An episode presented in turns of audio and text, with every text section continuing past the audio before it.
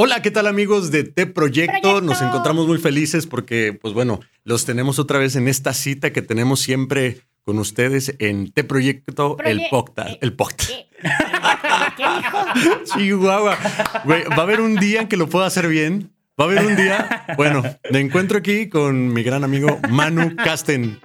¿Cómo estás, Manu? Hola, hola. Muy bien, Ángel. Contento. Me alegraste la mañana con esa presentación. Güey, pero odio que no se puede editar nada. Odio que no se puede editar nada. No, sí se puede, no lo odio. Sí se puede. La cosa es que no queremos. Ya sé, ese es el punto. Ese es el punto. Este, pues bueno, si alguien de los que nos está escuchando este, puede ayudarme con mi dislexia, pues estaría genial. Sí, de verdad tengo un grave problema. Buenísimo. Pero, Pero fíjate, siempre pienso, voy a empezar bien animado. Hoy es mi día. Y, güey, tropiezo, güey. Ándale. Tengo que amarrarme las cintas de la boca para no tropezar. Manu, ¿cómo estás? Muy bien, bendito Dios. Este, contento. Aquí eh, emocionado porque vamos a, abrir una nueva faceta del podcast, ¿no? Ya tuvimos entrevistas, ya hemos desarrollado algunos temas y hoy vamos a a hacerlo de otra manera. Ahorita tú nos dirás de qué se trata. Exacto, esta es una manera muy interesante y, si tú eres músico católico, esto te va a encantar. Toma nota de todo lo que vamos a estar platicando porque esto viene con anécdotas y también haciéndote ver sobre una referencia de, una cierta película que vamos a platicar. Pero Manu, vamos empezando con lo primero, ¿no? Como debe de ser. No puede ser, güey, no puede ser. La gente no te ve, Manu, pero yo sí te veo. O sea, tiene, tiene el fondo. Si han visto cuando entran a Facebook? Ay, perdón, Siri quiere platicar.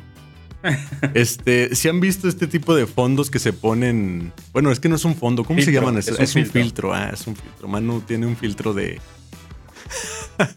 tiene una flor. ¿Qué onda contigo, Manu? ¿Qué son ahora? No sé. Son mariposas.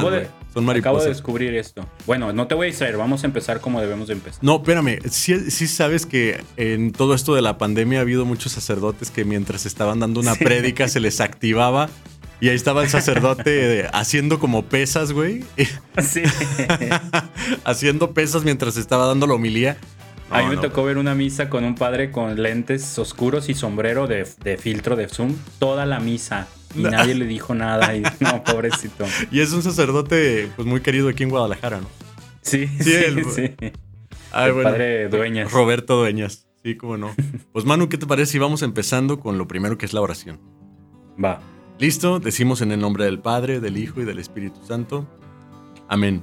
Gracias Dios por este momento que nos permites compartir te agradecemos el don de la amistad y también el don y el talento que nos has confiado, que es la música. Ayúdanos a hacerlo crecer y que todo, Señor, lo que hablemos aquí sea para tu gloria. Amén. Amén. Padre.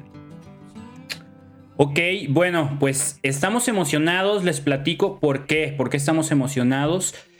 Eh, Ángel tuvo una excelente idea y propuso que viéramos una película o, o la reviéramos porque ya la habíamos visto los dos y compartiéramos todo lo que se nos ocurre que puede ser útil, que nos hizo reflexionar y que, y que, y que puede ser eh, puesto en práctica en la vida de los músicos católicos. Así es que nos encantó la idea porque los dos somos cinéfilos, diría el hijo de un amigo. Somos bien peliculeros. Eh, Algo sonó muy mal ahí. No, no, no creo. Sí llegamos a ser buena onda a veces. Pero. Este, somos bien peliculeros, entonces pues qué chido que, el podcast nos ha llevado ahora a ver una película y analizarla, no como cineastas, no como críticos de cine, déjenme dejarlo claro, eh, sino meramente qué cosas nos deja como músicos.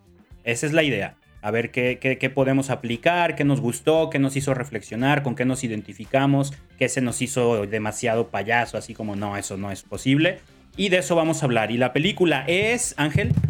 Se escucha redoble ahí porque es de Whiplash, la película Whiplash. Hola, ¿qué tal? Soy el Manu que está editando y solo quiero pedirles una disculpa por los efectos de sonido de Ángel con sus labios y, mis efectos con mis manos, tratando de emular un redoble, aun cuando sabemos que en postproducción podemos poner esos sonidos eh, con muchísima mejor calidad de lo que nosotros pudimos hacer. Una disculpa, perdón, perdón. ¿Tiene un nombre en español, Manu? Whiplash, música y obsesión. Ándale, sí, le queda muy bien, porque este, habíamos platicado antes que esta película en algunas partes Mira, si, si, tú eres músico católico y apenas vas empezando y viste esta película y, y, algo movió en ti y dices, yo quiero ser igual, déjame decirte que tienes que tener cuidado porque hay ciertas partes que son muy exageradas en muchos aspectos. No digo que la vida del músico no sea así en algunas partes, pero sí eh, en algunas ocasiones la película llega a ser muy, muy, muy exagerada. Pero así es, Manu, es la película de Whiplash. Así es, una película para quien no la ha visto. Eh, se trata de la historia de un chico que entra a estudiar en un conservatorio de música en Estados Unidos, un conservatorio muy reconocido. Eh, y está obsesionado, está obsesionado con ser el mejor, está obsesionado con, lograr un nivel técnico impresionante. Y entonces hay un maestro que es súper eh, exigente, que es el director de la mejor orquesta del conservatorio, y ahí hay una relación de amor y odio entre ellos, eh, profesional hablando, profesionalmente hablando. Y bueno, hay, hay logros, hay, hay grandes hazañas, hay un poco de acción en coches, ¿no? Sí, una semi-persecución ahí. Este, y está bastante intensa la película. Ojo, vamos a hablar a detalle de ella. Entonces, si no la has visto y te interesa verla y llevarte la grata sorpresa de ver una película nueva, no nos escuches ahorita, mejor ve, la película y luego vuelves al, episodio. Si ya la viste, bueno, entonces no te vas a perder nada con todo lo que hablemos aquí. Oye, pero tienen que saber que no es exactamente cronológicamente como lo vamos a ver, ¿verdad? O sea, lo vamos a ir llevando conforme nos acordemos porque todavía no tenemos esa, ese nivel de concentración. claro, lo ideal sería poder tener la película aquí e irla avanzando o algo ah, así, pero, pero no, vamos a tratar de ir cronológicamente hablando eh, cronológicamente a través de la película, pero bueno, a, lo mejor de seguro nos saltaremos de un lado a otro ya que vayan saliendo las anécdotas y los recuerdos. Pero muy chida. Manu, la película comienza con este chico, Andrew, o Andrew, Andrew, ¿no? Andrew. ah, Andrew. Eh, con este chico ensayando en, este, en un apartado que tiene en su escuela eh, y está practicando pues mm, los redobles, más bien como tratando de alcanzar cierta velocidad y, me llama mucho la atención porque mm, comentábamos hace tiempo que, es muy importante el tener un lugar en donde poder ensayar, ¿verdad? O sea, donde la concentración esté totalmente este, direccionada, ¿no? Sí, a mí se me hace muy, muy chido esa parte de la película en la que ves las ventajas de, de un sistema de estudios en forma como es una escuela, una universidad porque precisamente tienen su salón adecuado, cada orquesta tiene su propio salón, no es como que, ah, yo lo pedí, lo aparté por una hora, o sea, esa, orquesta tiene su salón, la otra orquesta tiene su salón, hay salón de estudio que en algún momento vemos como Andrew mueve su colchón a donde está su batería y duerme en el mismo salón para, para aprovechar más el tiempo, ¿no? Y yo creo que eso es vital porque como que en la etapa de la, de la secundaria o, cuando vas comenzando en este cotorreo de la música, los ensayos también son un, como un tipo fiesta, ¿no? Es así como, hay que ir a caerle al ensayo y van los amigos y tocas una canción y cotorreas y te ríes y es como una mini fiesta. Pero no puedes mantener ese ritmo, ¿no? O sea, no puedes mantener ese estilo de ensayo, de estudio, necesitas un espacio, necesitas un momento y, respetar, ¿no? A ver, estamos ensayando, ojo, no quiere decir que no hay risas, que no hay cotorreo, pero el ensayo es eso, es ensayar, ¿no? El tener la seriedad, eso es bien importante. ¿Y sabes qué? Eh, el, el, cuarto de ensayo pues estaba acondicionado como un cuarto de ensayo, no había cartoncito de huevo pegado en la pared. Yo he tenido buenas experiencias en esos cuartos de ensayo. Ah, claro. Oye, pero me refería más a, que tiene una fotografía de la meta a la que quiere llegar, ¿no? Eh, tiene la fotografía de un, de un baterista. ¿Tú sabes quién es? Sí, de. Otra vez se me olvidó. Ah, espérame, espérame. Otra vez porque ya habíamos. Body Rich. Ah, Body Rich, ok. Ah, pues sí, te la soplaron, ¿eh? Lo alcancé a escuchar. ¿Te, has fijado que cada vez que hacemos el podcast hay una voz extraña que nos acompaña? Está raro eso. No sé si es un ángel de la guarda o, un ángel que no se guarda nada, pero ahí anda. Está buenísimo. Está buenísimo. Sí, es muy raro. Próximamente espero algún día tenerlo de invitado, pero espero eso esté vivo. Estaría bueno, ¿eh? Estaría bueno. Sí, estaría chido. buenísimo. A ver si ese día que me, que me entrevistan me dejan hablar con una voz más normal, ¿no? Esto de hablar como con prisa todo el tiempo, pues como que, como que llega a cansar, ¿eh? Espera, eh, entonces esa no es tu voz normal. Sí, sí, pero, pero si me van a entrevistar, pues podría aprovechar y, buscar una voz más profesional, ¿no te parece? pues sí, pero, pero no tiene nada de malo tu voz. Además, así ya te comienza a reconocer la gente. ¿Qué me va a reconocer? Si cada episodio me, estás cambiando la voz, ¿crees que no lo noto? Bueno, ya, eh, dejémoslo para después, que debemos seguir con la película, ¿va? Oye, pues te digo, tenía una dirección, ¿no? Eso también me parece muy importante. Si, si tú como músico evangelizador tienes ya preparado o vas apenas a preparar un lugar de ensayo, yo te recomiendo que tengas eh, visible tu meta, ahí que te lo vayas recordando, pero que esté visible. No sé, puede ser un letrerito de, venga, recuerda que lo que buscamos es la salvación de las almas, ¿no? ¿O, qué opinas, man? Sí, eso está chido. Fíjate que hay gente que no es tan visual. Yo, por ejemplo, no soy nada visual. A mí me cuesta mucho trabajo como planear algo. no sé, vamos a hacer algún diseño o algo y me dicen, ¿qué colores quieres? ¿Cómo quieres la letra? Y yo así de, no sé, o sea, para mí todo se ve bonito y tengo cero cero referencia estética visual, pero esa onda de, tener una foto, de tener un póster, de tener una frase, todo eso es muy bueno. Eh, son como esos ganchos que te recuerdan el por qué haces las cosas, ¿no? Este cuate Andrew tenía la foto de Body Rich, que es uno de los bateristas más, más reconocidos en la historia del jazz. Muy, muy bueno. Y ahí tenía la foto, ¿no? Como inspiración de yo quiero llegar a ser él. Es el mismo baterista del que pone el disco. No sé si te acuerdas en una escena casi al inicio, que, se sienta en el piso y pone un disco en una, en una grabadora. Para los que nacieron hace pocos años, una grabadora era donde reproducíamos música. No puedo creer que estemos diciendo eso. era un aparato especial para eso. Había, tenía radio, ponías un CD y a veces un cassette, pero antes de que los celulares reprodujeran música, ¿no? Ah, pues este... exactamente, sí, él tenía ya como la visión, ¿no? Tal cual de, hacia dónde iba y el lugar de ensayo era precisamente un lugar sagrado en donde él tenía o pasaba horas ensayando, ¿no? Parece ahí, me hace, me hace entender eso la película. De pronto llega nuestro, ¿cómo se dice? Como antagonista, ¿se dice? El antagonista, sí. El antihéroe. El antihéroe. Llega, abre la puerta, lo ve ensayar y cuando lo ve ensayar le dice, ¿qué onda? ¿Por qué te detienes? Porque pues bueno, se queda pasmado, ¿no? El, eh, el Andrew. Y, pues bueno, digamos que en ese momento él está viviendo como su oportunidad. Esta oportunidad en donde pues puede ser seleccionado para la banda que está buscando Fletcher, que es el, el director, ¿no? Eh, pues bueno, él toca, él toca, él toca, tratando de como de impresionarlo, pero en ese momento pues simplemente se cierra la puerta y valió. Pues no, no fue aceptado. Bueno, aparentemente. Sí, ahí fíjate que, se me hace muy padre esa escena porque este cuate Fletcher es el director de la orquesta más prestigiosa del conservatorio, ¿no? Entonces como que él se lo encuentra estudiando y le dice, ¿sabes quién soy? Y el, el chico, no, pues sí. ¿Y sabes que estoy buscando músicos? No, pues sí si, si sabes que estoy tocando músicos, ¿por qué dejaste de tocar? Y el cuate, su reacción es empezar a tocar de nuevo, ¿no? Así como ta, ta, ta, ta, ta, ta, rapidísimo. y el cuate le dice, te pregunté que por qué dejaste de tocar y tu reacción inmediata fue solamente empezar a tocar como loco. Y el otro se queda como, ching, ya no di una, ¿no? Y me encanta porque esa parte, eh, como músico católico, a mí me dio risa verla. Porque muchas veces me, me identifiqué con él, porque muchas veces es así como que estás cerca de Dios, estás en estas ondas y todo, y estás haciendo un montón, estás haciendo, y no sé, vives un retiro, vives una experiencia, un encuentro, algo, y como que Dios llega y te dice el... Eh, ¿Y por qué dejas de hacerlo, no? Y luego reaccionas y sigues haciéndolo y, y, te dice, a ver, espérate, o sea, no te dije que siguieras, sino quiero que te cuestiones, ¿por qué lo haces?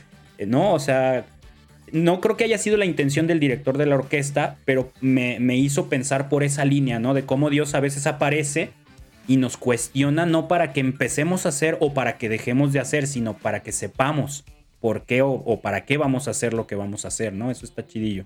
Oye, y sí, la, verdad ahí me da, se me hace como que, muy certero tu, tu comentario, claro, pero se me hace como que todo lo hemos vivido, ¿no?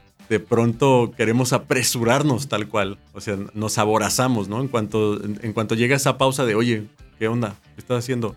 Ah, soy, soy músico católico y ahí vengo, vengo y te avientas Ándale. y compones una canción que no tiene nada que ver con la liturgia o te avientas algo así como... Sí, haz de cuenta que Dios fuera el director de la orquesta y llega y te ve estudiando y ya tú das por hecho que te va a invitar a la orquesta o que tienes que hacer todo, tienes que hacer, hacer, hacer para que te invite a ser el titular de la orquesta, ¿no? Entonces ya tienes un encuentro con Dios, ya viviste algo, una conversión, un, un- un proceso y, y das por hecho que lo que sigue ya es empezar a hacer, ya es sacar un disco, sacar un video, sacar una canción, empezar a dar conciertos, esto cuando no tienes un proyecto armado, ¿no? Cuando ni siquiera te han dicho ven al ensayo de la orquesta, cuando ni siquiera te han dicho tú vas a ser el titular o tú vas a ser el suplente, o sea, no te han asignado nada de misión Exacto. y tú ya estás en el frente de batalla haciendo mil cosas, ¿no? Y, o sea, de esas veces me- nos pasó, creo que al- al- alguna vez conocí un cuate que recién convertido, él ya venía del mundo de la música, y recién convertido venía con un ímpetu chidísimo de, de yo quiero hacer y hacer música para Dios, ¿no? Y eso está genial. Pero nunca se detuvo, nunca se detuvo a preguntar, Dios, ¿dónde me quieres?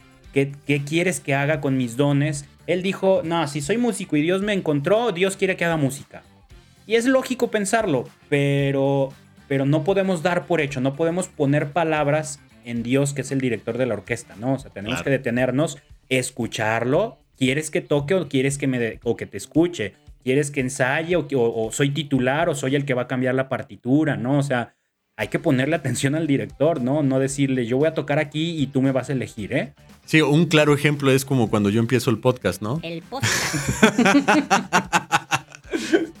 Así terminas cuatrapeándote y terminas diciendo algo que pues, ahí el podcast. el podcast. Oye, eh, esa palabra me cuesta tanto trabajo decir latino. Es difícil, ¿eh? No, no tienes idea de con cuánta gente eh, ahí en Juan Diego Network lidiamos de, no, a ver, hay que ensayar la, la palabra podcast. Como que no está muy, no está muy, muy natural para nosotros los latinos. ¿O será que la gente que ya tiene más de 30, que es nuestro caso, ya terminará diciendo podcast? Espero que no. No, Suena a marca de comida de gatos. Oye, sí.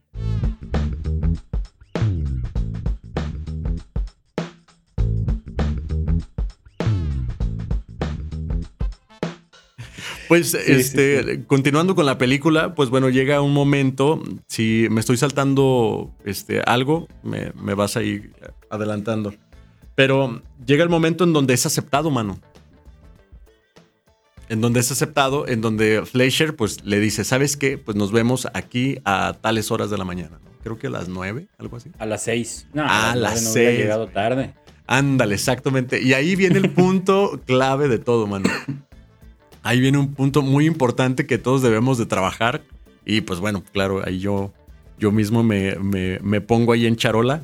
Pero sí, ahí es algo donde se nos viene con todo y que tiene mucho que ver eh, eh, con nuestra formación, que es, le dicen la hora, él se queda dormido y pues vale queso, ¿no? Y llega tarde. Llega Imagínate, tarde, o sea, es, el, es, es la oportunidad de tu vida, ¿no? El director de la orquesta de, la que puede depender tu futuro te ve, te, te avala, te da el visto bueno para participar en su orquesta y te dice, llega a las 6 de la mañana en punto. Y te despiertas a las 6, 3 de la mañana. No, no, no. A mí me hubiera dado así. ah, no sé, no sé. Me hubiera llegado temblando del coraje, del susto, de la preocupación, ¿no? Se siente horrible cuando ves que, que el despertador no sonó o X o te quedaste dormido si- y, y la alarma sigue sonando y tiene como dos horas sonando. No, es una sensación. Así- yo así sentía cuando nos invitaban a tocar al sembrador, que nos hacían el llamado a las seis, seis y media, siete de la mañana. Y te despertabas a, la- a esa hora y yo, no, no, no, y el sembrador está re lejos. No, Ah, sí, córrele, córrele". no, güey, es feísimo, es feísimo. A mí también, a mí muchas veces me tocó, pues ni modo, así como no llegar, ¿no? Sí, es horrible, horrible.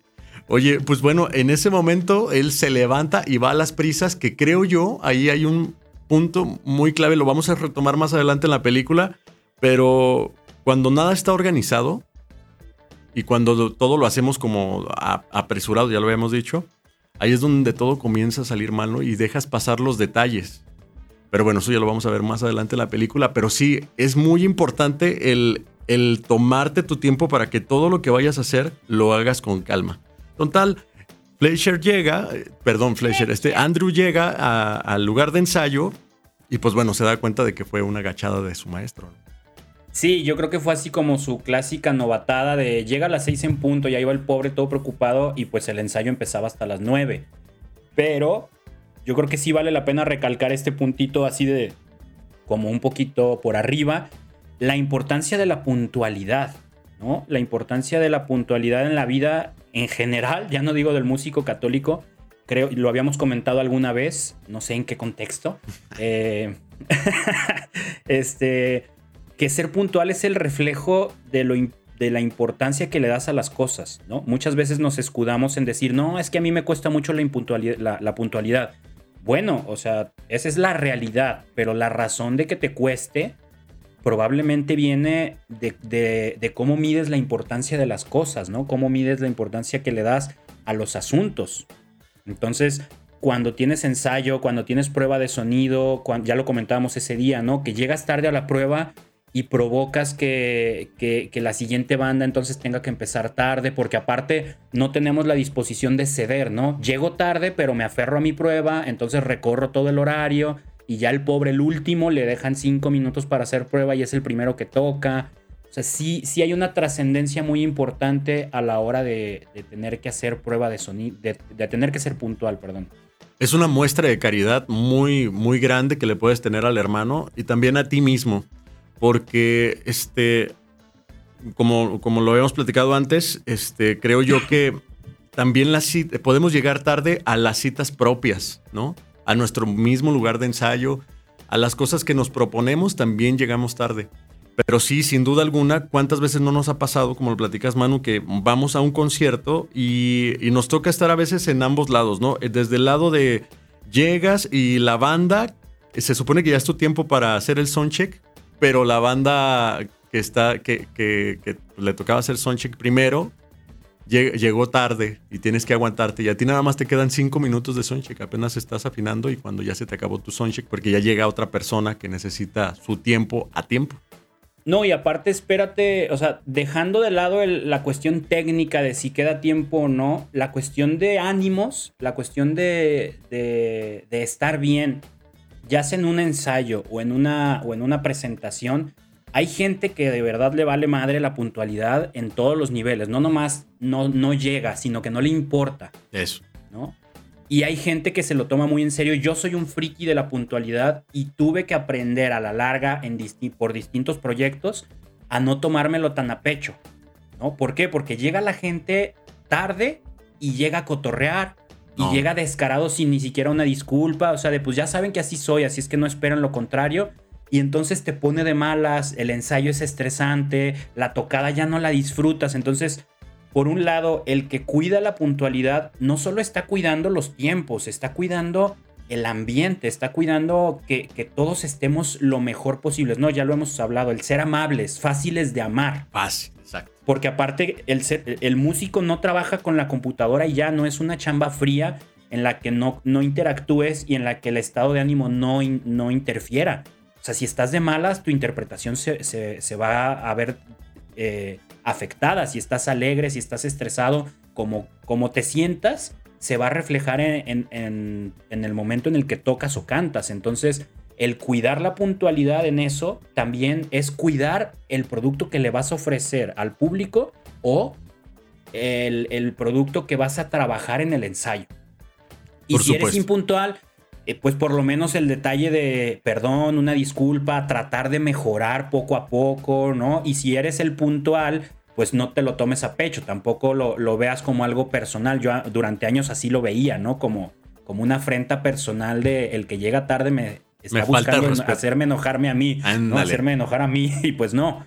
de, de ambas partes hay que tener el cuidado, ¿no? Sí, claro, como dices tú, hay que tener la caridad de como de perdonar de alguna manera, pero sí de alguna manera hacérselo ver a la persona para que pueda mejorar. Es que también el que el otro es que sería omisión, ¿no? Si no lo dices, de alguna manera es omisión y, y es muy feo el tener que estar escalando una montaña en donde son cuatro integrantes, pero tres van cargando a uno, ¿no? Porque el otro no quiere, no quiere escalar.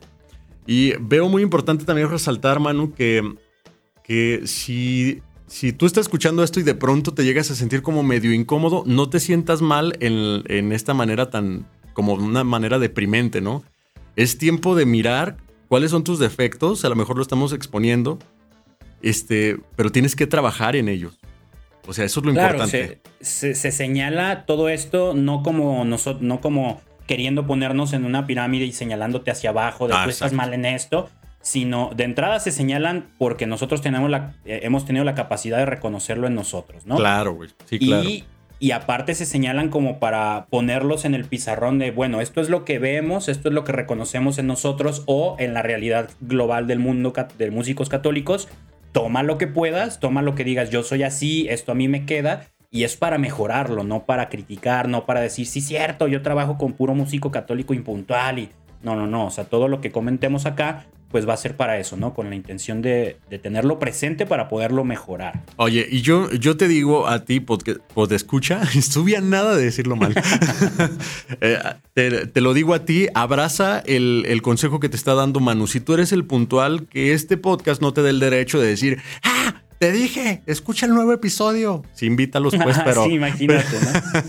pero sí, sí, no lo tomes personal. Entiende que, bueno, la otra persona tiene que trabajar tiene que trabajar en su, pues en este defecto para ir mejorando, seguramente. No, y, como, a mí me encanta cómo lo dice Martín Valverde en muchos de sus conciertos de esta canción es para ti. Si tú estás aquí, es para ti, no para la comadre, no para el amigo que, ay, sí, cierto, esto él debió de haber venido y lo debió de haber escuchado. o sea, Dios se encarga de que cada quien escuche y vea lo que tiene que escuchar y ver. Entonces, si tú estás escuchando este episodio y algo te hace ruido, no es para que vayas y le digas, ¿ya viste? Los de T Proyecto, dicen que ser impuntual está mal. Este, o ya viste, los de T Proyecto, dicen que si yo llego tarde tú no te enojes. No, no, no. Toma lo que a ti te corresponde y llévatelo a trabajar. Como yo me voy a llevar lo mío, Ángel lo suyo, y quien escuche bueno y quien no, ya Dios se encargará de que, de que escuche cuando tenga que escuchar, ¿eh? Oye, somos las únicas personas que tomamos a veces la palabra de Dios. A mí me ha tocado ver cosas así que Dios nos presenta su palabra como un diamante precioso y nosotros lo vemos como un regalo y decimos, gracias Dios, te lo agradezco mucho. Y agarramos algo con filo y lo empezamos a afilar, el diamante que nos acaba de dar, lo hacemos puntiagudo y como, pues, como es la verdad, pues como yo, como es la verdad, lo pongo en una estaca y le digo, Dios dice que esto y el otro en Mateo 15, 16, y dice que esto era en el Antiguo Testamento y estamos hiriendo, pero como no, no podemos decir, ah, pero como es la verdad, no tiene por qué dolerte. No, no, no, no, no. Lo que, lo que Dios nos da, de esa misma manera tenemos que entregarlo a los demás. Si es un regalo, pues hay que entregarlo como tal, como está, sin herir. Es un regalo tal cual. Oye, Manu, pues bueno, siguiendo con la película, pues ando... Oye, ah, dime, dime, dime. Hay, una escena por ahí ya cuando, cuando van, eh, que están en el, en, el, primer ensayo que le toca. Ah, justo eso, sí. Este, que, que, me encanta porque están en el ensayo, le toca a él estar como cambiando las páginas y todo. Y en el receso, antes de que él toque, no sé si te acuerdas que lo agarra en el pasillo Fletcher Andrew y le dice, oye, a ver, ¿y, hay, hay, músicos en tu familia? No, pues que no, mi papá es escritor y maestro de, secundaria, mi mamá no la conozco, pero no hay músicos, ¿no? Y este Fletcher, ah, por un lado, con su, con su personalidad dura y, tan estricta, parece que lo va a devastar, así como si no hay músicos en familia, ¿de qué quieres hacer? Pero no se va por ahí, ¿no? Más bien como le, le, cuenta anécdotas de otros jazzistas. Claro. Y en general, lo que me gustó este, que este cuate lo usa como para excusarse él eh, de sus maneras de tratar a los alumnos, pero en general me gustó mucho una frase que le dice, tú estás aquí por una razón, ¿sabías eso? Como que lo, lo aterriza de independientemente de si yo te voy a hacer llorar, porque justo en la siguiente escena lo hace llorar, e independientemente de lo que digan los demás, de cómo te, te vean, de cómo te traten, tú estás aquí por una razón. Y eso se me hizo importantísimo porque aunque la actitud de, Fletcher no refleja esa, esa paternidad que ahí, le, que ahí le demuestra, es algo que todo músico católico debe de tener presente. Todos, independientemente de nuestra realidad, de nuestro nivel musical, de nuestro compromiso, de nuestra disciplina de estudio, no importa cómo nos encontremos en nuestro proceso de ser músicos, si estamos aquí es por una razón. Exacto. Sí, o sea, no, no se cae la, hoja del árbol si no es porque Dios así lo ha querido, ¿no? Exactamente. Y, tal cual estás ahí por, por alguna razón. Y, y eso es lo chido, mano. Aquí me, me lleva a un punto. No le toca ser el estelar. Llega desde abajo, mano. Llega, se da cuenta de que es una sala de ensayo, todos platican, no conoce a nadie está, está sentado ahí y llega un tipo con baquetas y le dice, oye, quiero que me mueva las partituras, así, así, así, que también es nefasta su, es nefasta su personalidad, ¿no? Yo, lo llegué a odiar, sí, güey, él también. Me cae muy gal, él me cae muy mal. Sí, oye, muy gal. Por esa, por esa línea... Dislexia. Por esa, por esa, línea nos faltó comentar algo que creo que también es muy relevante. ¿eh? A ver, dilo. Eh, cuando entra a su primera orquesta, la, orquesta chafa, por así decirlo. Ah, ya, ya, ya. Él es suplente. Todavía ahí él es suplente. Ahí lo tratan mal, ¿no? Llega el baterista titular y alguien comenta, ay, qué bueno que llegaste porque con Niman sonaba horrible. Y el baterista como que quiere ser buena onda y le dice, no te preocupes, este cuate es pesado, no, no le hagas caso. Claro, claro. Y él se ve que se siente mal, pero, pero trata de salir adelante. Ah, sí, no, no te preocupes, ¿no? Qué bonita batería y que no sé qué. Y en esa parte, ¿Te acuerdas que llega Fletcher a escuchar esa orquesta y está haciendo pruebas? A ver trombones, a ver alientos, a ver cañas, no sé qué, no sé qué. Exacto. Y luego pone a tocar a los dos bateristas. Y al final se va bien, así súper poderoso él. Y baterista, vente conmigo. Y el titular se, se emociona, se para y. No, no, no, tú no. El otro. El otro. No manches, o sea. Sí, güey eso yo como baterista, y me, pasó alguna vez en una ocasión, este, te platico rápido la anécdota. yo tocaba En, una banda de covers. Como los tenis. No, esos son Converse. Ah, ok, ok, ok. Y muy buenos, ellos ya se conocían, tocaban muy chido. Yo no me acuerdo cómo fue que llegué a esa banda y empecé a tocar con ellos en barecitos, en un antro y cosas así, ¿no? Entonces funcionó bien. Llegamos a una audición en un bar muy, muy, muy renombrado en esa época, según recuerdo. Nunca he sabido tanto de bares, pero, pero era importante la audición, ¿no? Tocamos y no te miento, güey. El, el, dueño del, lugar le dijo al vocalista, eh, ya después el vocalista me dijo a mí como medio apenado. Dice, ¿saben qué? O sea, sí nos dan la chamba, sí nos dan eh, la plaza aquí para tocar dos veces por semana, pero el dueño pidió que cambiáramos de baterista. Y yo así de, ah, fue uno de los primeros golpes duros, duros, duros, duros en mi carrera como músico. Y me quedé boquiabierto y dije, no me van a sacar, ¿no? Hermandad de banda y todo. O sea, claro. Porque yo hasta ese momento solo había tocado en proyectos de amigos. O sea, que armábamos entre amigos y somos hermanos, tú sabes, ¿no? Sí, o sea, somos hermanos que tocamos juntos. Y acá era chamba, pues. Entonces, y me quedé yo en silencio y dije, pues yo no voy a decir nada, ¿no? Y no, pues, ¿y, y, por qué? No, pues es que quiere a tal, a otro baterista que, que llegó a tocar ahí varias veces con otra banda. Claro que ya después yo dije, con toda la razón, o sea, es uno de los mejores bateristas de la ciudad, yo ni al caso no le llegaba ni a los talones. Y, pero ándale que sí, o sea, sí lo contactaron y me, y me sacaron de la banda. No manches, neta. A mí me dolió así de no manches, o sea, fue un impacto ver que había músicos fríos, que, que no había hermandad, darme cuenta. Yo también eran gente que yo apenas llevaba meses conociendo, pues no, no éramos hermanos, ¿no? Pero yo así asimilaba las bandas, entonces fue un, un golpe de realidad y aparte un golpe de ubícate, ¿no? Ubícate si eres bueno, pero no eres tan bueno. Y, no siempre vas a tener todo así como, como en bandeja de plata, ¿no? Porque pues de chiquito empecé a tocar muy, muy pequeño y todo mundo, wow, mano, mano aquí, mano acá. Y cuando pasó eso fue, pues no, mano no figura, ¿no? Nada de mano. ¿Y duele? Ah, sí, sí, sí. No, no, cuando pasa eso en la película, me sentí así flashback, ¿no? Como, como, el, eh, como el, el, crítico de comida de Ratatouille. Sí, sí, sí. Que sí, le sí, cucharada y tras la infancia. Eras un niño, güey. Eres un niño sentado en un banco de batería.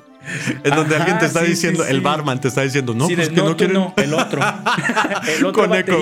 Con eco. No, no, no, no, no, no.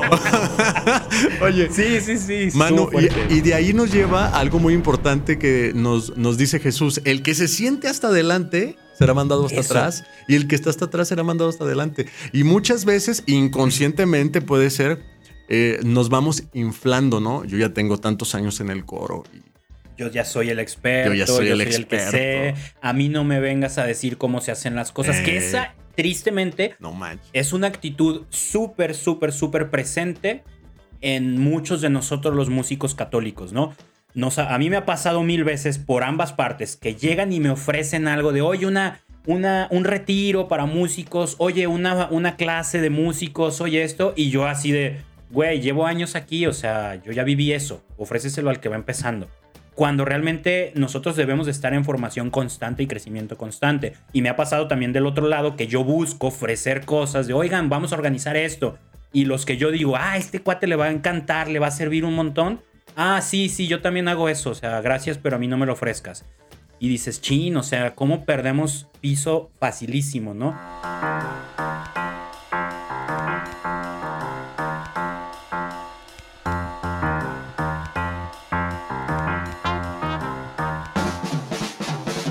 Yo quería comentar esta escena por, los, por esto que tú dices, de no perder piso, pero también por la otra, de, de creértela, de que Dios, el, el, clásico dicho, ¿no? Dios no elige a los capacitados, sino que capacita a los elegidos. Claro. Este cuate era el suplente de la orquesta chafa de la escuela. Y llega el director chido y se lo lleva a él, no al titular. Exacto. Y en la orquesta chida termina siendo el titular él también.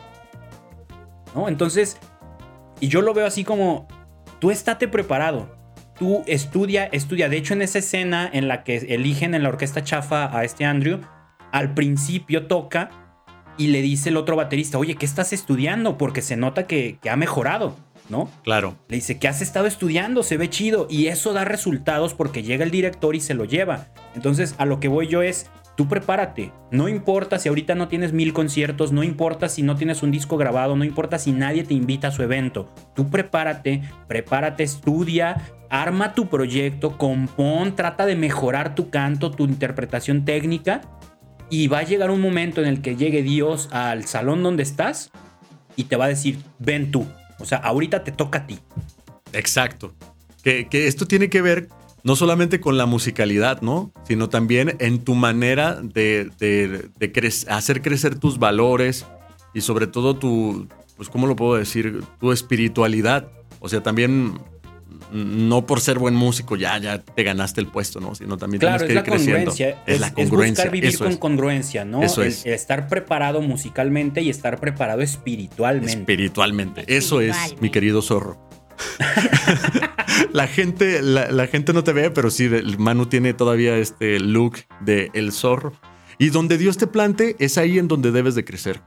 Ahí, si Dios te ha permitido ser el de abajo, el de abajo, el de abajo, el de abajo, es ahí en donde Dios te necesita. O sea, no es porque fue el único lugar que encontraste. Oye, quisiera compartirte algo. Alguna vez este, fui con un, con un predicador, digámoslo así, que era bastante pues peculiar, digámoslo así, como en su manera de hablar.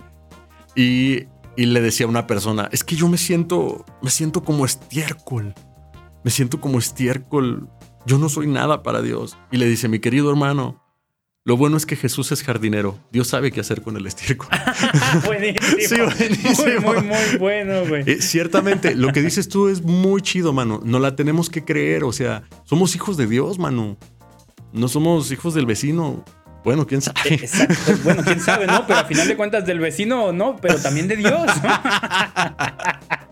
Oye, decía un amigo este, que, que llegaba y decía otro, ¿no? Nos platicaba, no, me está yendo súper mal en todo, en el trabajo, con mi pareja, me estoy equivocando en todo, en, en la música, en el estudio, así, ¿no? Y dice mi otro compa, oye, pues si, si estás echando a perder todo, pues pon una fábrica de yogur, chingado, ¿no? O sea, sácale provecho a tu circunstancia. ¿Por qué no haces tejuino, güey? ah, muy buena. Oye, Manu. Sí, o sea, es, es, es eso, ¿no? Es sacar, sacar agua de las piedras, como le hace Dios, pues. Sí, exactamente. Oye, ¿te acuerdas de esta, de una vez que con Terizo fuimos a hacer una tocada a... ¿Era un pueblito? ¿Te Un acuerdas? pueblo, no me acuerdo cómo se llamaba el pueblo, allá por Nochistlán o, o por... No, ¿cómo se llama? Es- Poncitlán. Poncitlán, claro que sí, en Poncitlán. Estábamos viendo el escenario muy bonito, mucha gente, la gente muy atenta, estábamos ya como pues muy emocionados por subir. Antes había tocado Gerardo Carrillo, que gracias a Dios este, pues fue de mucha bendición, ¿no? El que, el que lo hubiera cantado ahí. Llegamos nosotros y ¿qué pasó, mano? Y súper poderosos nosotros acá con nuestra canción, ¿no? Así, Superpoderosos, güey. O sea, Güey, de verdad, yo con esa canción siento que empezamos los conciertos bien poderosos. O sea, la gente se emociona, está prendida la canción, ¿no? Empezamos y yo creo que no llevábamos ni, ni dos minutos de canción. Y venga, así nos volteamos. De eso que te volteas a ver con tu compinche, ¿no? Acá del bajista y el baterista. Claro, y, el que tienes todos cerca. bien prendidos. La gente, como dentro de las fiestas patronales, es difícil conectar con la gente porque ellos esperan a la, a la tambora y bailar, ¿no? Claro. Pero, pero ahí estábamos. Yo, yo sí veía a la gente emocionada, como, venga, esto está padre. ¿Y qué fue? Dos minutos y.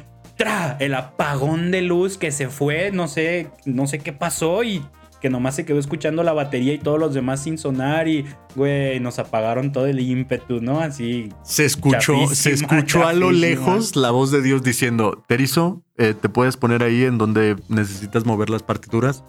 Te puedes sentar atrás. no, tú no. Así. Güey, eh, pero sí empezamos súper emocionados y de pronto corte, parón de caballo. Y, pero, pero bueno, estuvo muy chida esa tocada, ¿no? Después se acomodó la estuvo, luz. estuvo muy padre la, la experiencia en, en esas tocadas. Me gustan mucho, la verdad. Oye, y te quería comentar también otra cosa. A la hora, ya cuando regresaban este Fletcher y Andrew de su plática, ¿no? De tú estás aquí por algo, que ya les avisó a la orquesta, ¿no? De hoy va a tocar el mocoso porque era el más chico de la orquesta. Simón. Regresan y no sé si te acuerdas que, que le pide que toquen la canción, la de Whiplash, que es la del la- el tema de la película. Y está tocando Andrew y empieza bien, ¿no? Em- Suena Ay, bien, el grupo no que agarran está bien chido y el Fletcher está así como hasta emocionado y, y dice, aquí está, aquí tenemos a Body Rich, que es el baterista que tiene este cuate de póster en el, en el póster como, como inspiración, ¿no? Y no manches, en cuanto dice eso, el, o sea, el, el- el Fletcher, no, el, el Andrew está primero como tenso, ¿no? Como Ajá. tocando, a ver si le Con gusta nervios. con nervios. Y Fletcher está así sintiendo el groove, sintiendo la, eh, la música, disfrutándola. Y en eso dice, ¿qué tal? Aquí tenemos a Body Rich. Y en eso el, el- el Andrew se emociona, dice, venga, ya lo tengo en la palma de la mano. Claro. Empieza a jugar más, empieza a improvisar. Y Fletcher para la canción, ¿no? Así de, no, a ver, espérate. La estabas haciendo bien, tampoco abuses. Y entonces viene esta escena buenísima de, a ver, otra vez. 3, 4, y entraba el, Andrew y no, entraste mal. 3, 4, no, entraste mal. Y como 10 veces entraste mal, entraste mal. Y Fletcher primero bien calmado, ¿no? De, a ver, tranquilo, ¿no?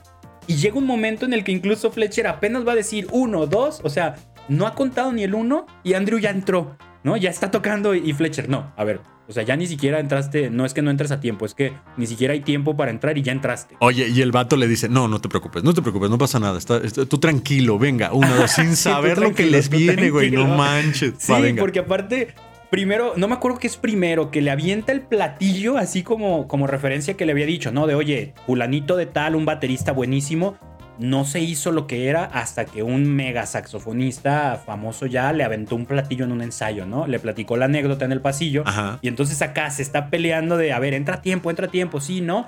Ah, primero es, a ver, ¿estás entrando tarde o estás entrando a prisa? Güey, qué feo. Y el, y el pobre Andrew no sabía, güey.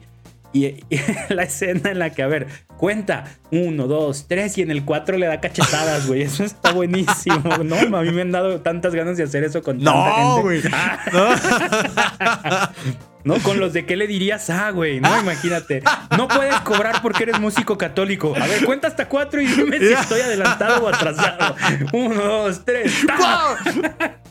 Oye, no, es, es gachísima. Esa escena es gachísima. Ay, chale, es que está tan mal en todos los aspectos, pero, pero ahí hay un punto que también quiero resaltar de lo que estás diciendo. De los nervios, él ya no sabe ni dónde está parado, güey. Sí, Él ya no sí, sabe ni qué está haciendo, güey. Ya no sabe ni qué contestar. Y le dice, un, dos, tres, pa, un, dos, tres, pa, un, dos, tres, pa. Sí.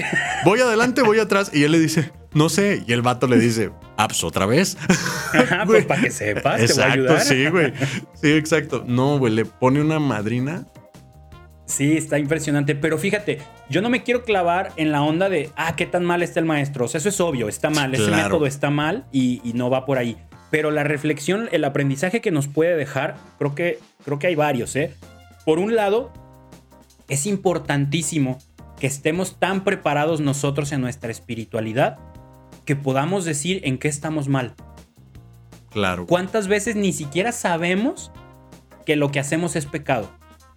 Sí, claro. No tenemos ni idea de, de en qué nos estamos equivocando. ¿no? Entonces, a veces no creo que Dios, pero nuestro ángel de la guarda sí tendría que, que, a ver, cuéntale y yo te cacheteo para ver si sabes, ¿no? O sea, creo que sí sería necesario porque muchas veces es el, clásico yo soy católico, pero... Y a veces ni siquiera ese pero, porque el pero implica esa conciencia de soy católico, pero esto no me gusta y entonces yo no lo hago. Ándale. No, no lo avalo y no lo apruebo, pero hay una conciencia por lo menos. Pero muchas veces es de, oye, ¿sí sabías que eso no se hace en el catolicismo? Oye, ¿sí sabías que eso es pecado? Oye, ¿sí sabías que eso no se hace en la liturgia? Y, ah, no, no sabía. Es ese, vas adelantado o atrasado. Si necesitas aprender a, o sea, tener la capacidad de reconocer dónde está tu error. Exacto. Y esa cachetada al tiempo 4, esa cachetada al tiempo 4 te lo das, pero sigues. O sea, no sabes si vas bien o vas mal. No me importa. Las cachetadas que tengan que ser. Eso es bien importante, Manu. Y, y, lo malo es que Dios se encarga de evangelizar a través de nosotros y lo que Dios, lo, lo que nosotros recibimos de Dios, nosotros nos encargamos de desevangelizar con eso que estás diciendo, ¿no? Exacto, ¿no? Mal. Y luego, por otro lado, en esa misma escena en la que se equivoca, ¿no? Que ah, aquí tenemos a Body Rich y se empieza a equivocar. Creo que, creo vale la pena eh, tener presente que nosotros como músicos debemos de aprender, como músicos católicos sobre todo, debemos de aprender a mantener pies en la tierra, ¿no? ¿Cuántas veces nos ha pasado también que te empiezan a invitar a tal canal de televisión, a tal programa de radio, que ya te invitaron a entrevista a un podcast, que ya te invitaron a tocar aquí, tocar acá? Y entonces ya tú dices, güey, o sea, ya la hice, yo soy el músico católico de la ciudad. Del momento. Estoy bien posicionado. Eh, no, o sea, como, ya, ya soy yo. Entonces, ¿qué sucede? Mientras avanzamos, perdón, mientras avanzamos con precaución, cuidando, ojalá le guste, ojalá no la riegue, ojalá lo esté haciendo bien, suena bien, ¿no? Precavidos. O sea, haciendo tu chamba, pero sin perder piso. Pero en cuanto alguien te da un cumplido y pierdes piso, te empiezas a equivocar. Claro, güey. ya se me fue la voz. No, o sea, en cuanto le dijo, tenemos a Body Rich, ahí fue la catástrofe. Se la creyó, empezó a hacer lo que él creía que era mejor y no a irse con la partitura y el maestro lo para. Y cuando intenta retomar ya nunca pudo entrar a tiempo y hasta cacheteado terminó. Sí, cae en pánico total, ya no sabe ni dónde está parado, lo comentábamos. Pero sí, es mm, el no saber lidiar con los elogios te lleva a eso, a que tu barca totalmente se pierda y tú digas, yo tengo el control de la barca sin saber que no tenemos ni remo ni vela que le dé dirección. Y es donde nadas en círculos.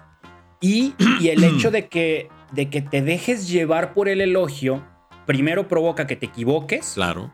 Y equivocado provoca que no sepas regresar. Hijo, bien dicho. Entonces, no quiere decir que, ah, no, yo no, ningún elogio. No, porque luego también hay gente de que no, a mí no me aplaudas, todo es Dios, yo no, yo no, yo, Dios, ¿no? Y ay, sí, mira, cuando, cuando todo sale bien es, es Dios y cuando todo sale mal, ¿qué? ¿También le vas a echar la culpa a Dios? Ándale. O sea, sí, Dios trabaja a través de nosotros y es la gracia de Dios, pero si te sabes la canción o no, no puedes culpar a Dios o decir, no, fue Dios el que hizo que yo me sepa la canción. Pues si le dedicaste cinco horas, pues no fue Dios, ¿no? O sea, Dios te acompaña en ese proceso, Dios te llama a que lo hagas, pero ese es, yo creo que esa es falsa humildad. no, a mí no me digas, es Dios el que lo hace. Pues fuiste tú el que pasó cinco horas. No quiero decir que, que, dejes a Dios fuera de la ecuación. Claro. Pero, pero no es humildad. La humildad consiste en reconocer lo que eres y lo que no eres.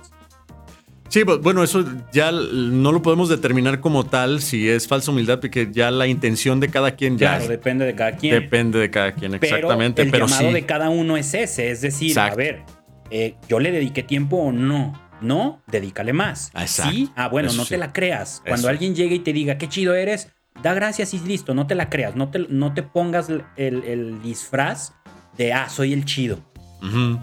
Sí, que ya tiene tu camiseta atrás que diga, soy el chido, soy el... Como que de todo el grupito yo soy el que canta mejor, como que de todo el grupito yo soy el que toca mejor. Y a mí, como siempre me invitan, yo soy el, el mero chido. No, hombre, mientras más alto te subas, fíjate, esto es un gran consejo que le agradezco mucho a mi papá. Mientras más alto te subas, mientras más subas la escalera del ego, más gacho te va a doler. O sea, porque vas a caer, vas a caer. En cuestiones de ego, vas a caer. Viene una parte. No manches, mano. Esta parte está increíble de la película. No sé si me estoy saltando mucho. Pero en donde, pues, el maestro se da cuenta de que hay un aliento, uno de los instrumentos, uno de los metales, pues que está desafinado. Sí, sí, sí. No manches. Y esa escena está buenísima. De a ver, aquí hay alguien que está desafinado. Ahí hay jugo. En esa toronja hay jugo, mano. Pues eh, me cae si no. eh, Tu dicho. Sí, güey. Cada vez me vuelvo más en abuelo, esa güey. toronja y jugo. En esa toronja hay jugo. Te voy a decir por qué. Porque, pues bueno, ahí es donde lo mismo que pasó con Andrew le- lo está aplicando con los demás, ¿no? Alguien aquí suena feo y quiero saber quién. Y primero ve a su presa, un güey gordito que tiene ne- miedo, lo mira a los ojos y le dice, güey, no me digas que eres tú. ¿No? Sí, que, que así de. No me desilusiones, ¿no? O sea, es. Lo más obvio es que seas tú, no me digas que sí. Y el cuate se paraliza, ¿no? O sea, se congela, no puede decir, no, no fui yo. Exactamente, empieza a tener miedo, se empieza a sentir así, y- pero antes este Fleischer eh, va, va revisando en dónde, en dónde, va merodeando, güey, qué importante. Va merodeando a ver en dónde es donde está el, el error.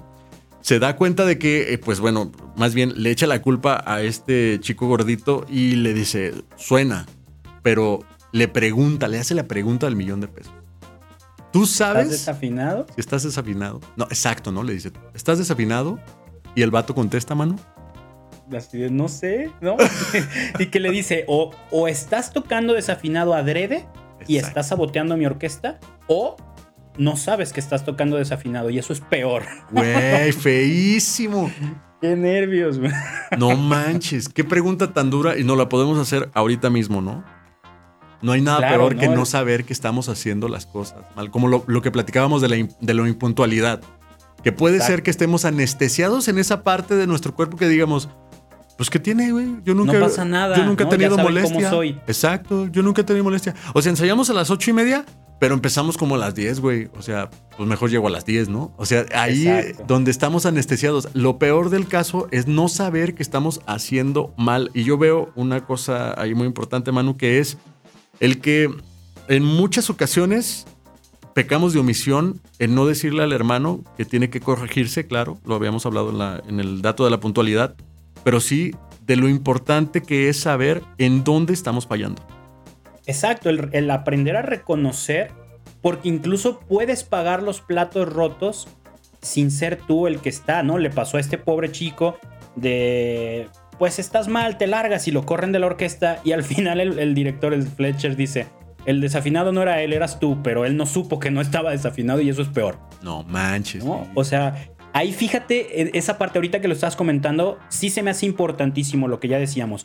Reconocer dónde estás mal. El tener la capacidad de reconocer dónde estás mal en la vida espiritual y también en la música, ¿no? Lo comentábamos el otro día, no es tan difícil, neta, no es tan difícil darte cuenta de que hay un instrumento desafinado. Mi esposa, que no es nada músico, que no tiene nada que ver con la música, si yo le doy a la jarana o a la guitarra y está desafinada, ella sabe reconocerlo. Dice, allá, ahí suena algo raro.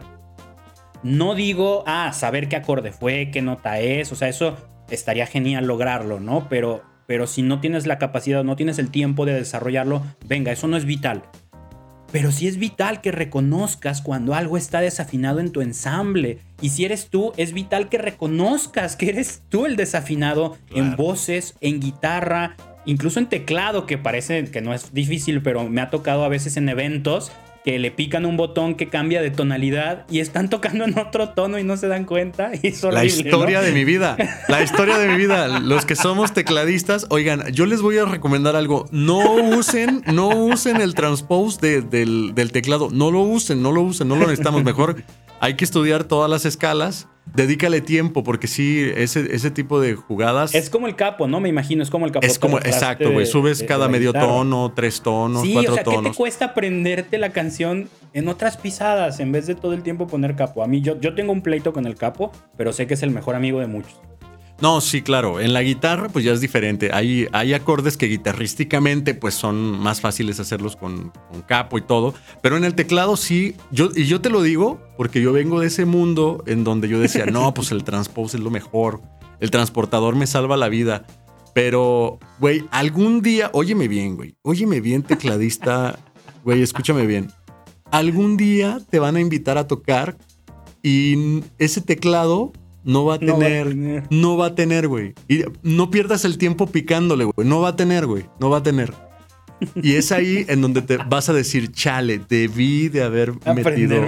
Sí, claro, güey. Y va a aparecer Fletcher y te va a decir, largo de aquí, güey. Largo y te va a aventar un platillo. Exacto. O un pandero si estás en el coro. Una mandolina.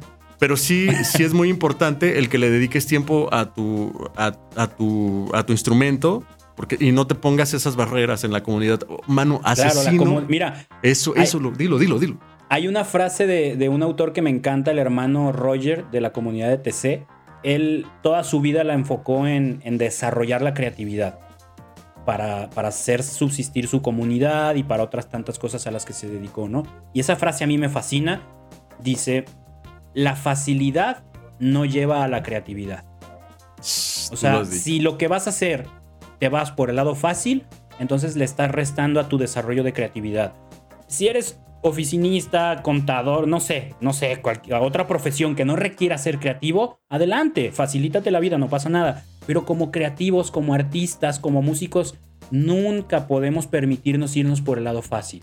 Claro, güey. Nadie Cada va. vez que optas por el camino fácil, estás desintegrando poco a poco acá tipo Thanos An- a tu creatividad. Poco Exacto. a poquito, poco a poquito le matas un poquito de tu creatividad. Exacto. Y cada vez que te vas por ese lado, la refuerzas, la, la haces más grande, más hábil, más poderosa. Oye, nadie va a un gimnasio y dice, ay, güey, pues yo la neta no quiero esas pesas tan pesadas, güey. Yo quiero unas chiquitas, güey, unas. Bueno, yo, yo a veces sí hago eso, pero. Güey, muy no mal, güey. No, pero no es la idea. Güey, se me figura que eres de esos vatos que va, paga la membresía y cuando va se queda viendo la tele, güey. No puede ser, güey. No, no, no. Cuando la pago, sí. Cuando voy, hago ejercicio, pero, pero no, no siempre voy. Ayer decía, ayer estaba platicando de eso. Digo, yo soy súper constante con mis propósitos de año nuevo. Yo cada año me propongo ir al gimnasio. Cada año sin falta. Buenísimo. Oye, Oye. te iba a platicar una anécdota rápida. Ay, espérame, espérame. Ah, no, no, dilo, dilo, adelante. Eh, a- a- antes de cambiar de tema del, del- del cambio de tonos en los teclados. Claro. claro. Ah, hace unos días estábamos grabando un video ahí con Martín y, y pues ya tú te acomodas como músico todo lo, lo cómodo que puedas, ¿no? Ya sabes tú como, como tecladista que te ponías un teclado de un lado y otro de otro y así, ¿no? Ay, güey, claro que no. Y estábamos ya acomodados ahí en el estudio y, el, y luego viene la última parte que es el camarógrafo y que te tiene que poner de una manera en la que te veas bien, no importa si estás tan cómodo o no, ¿no?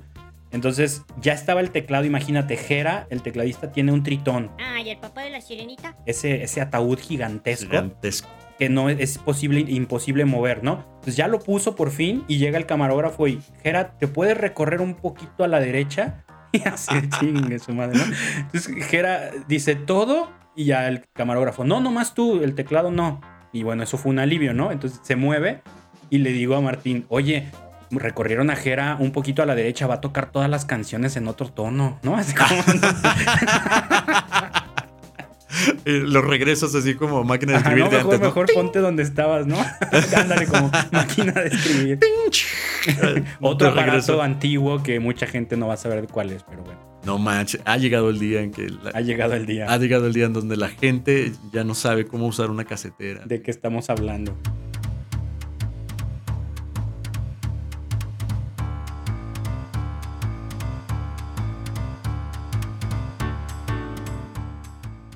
Oye, ¿qué, iba- qué ibas a decir? Te ibas a ir a otra parte de la película.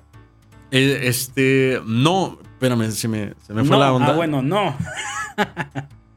Mira, yo quería hablar de una escena en la que creo que es una temática importantísima de- de- para cuidar.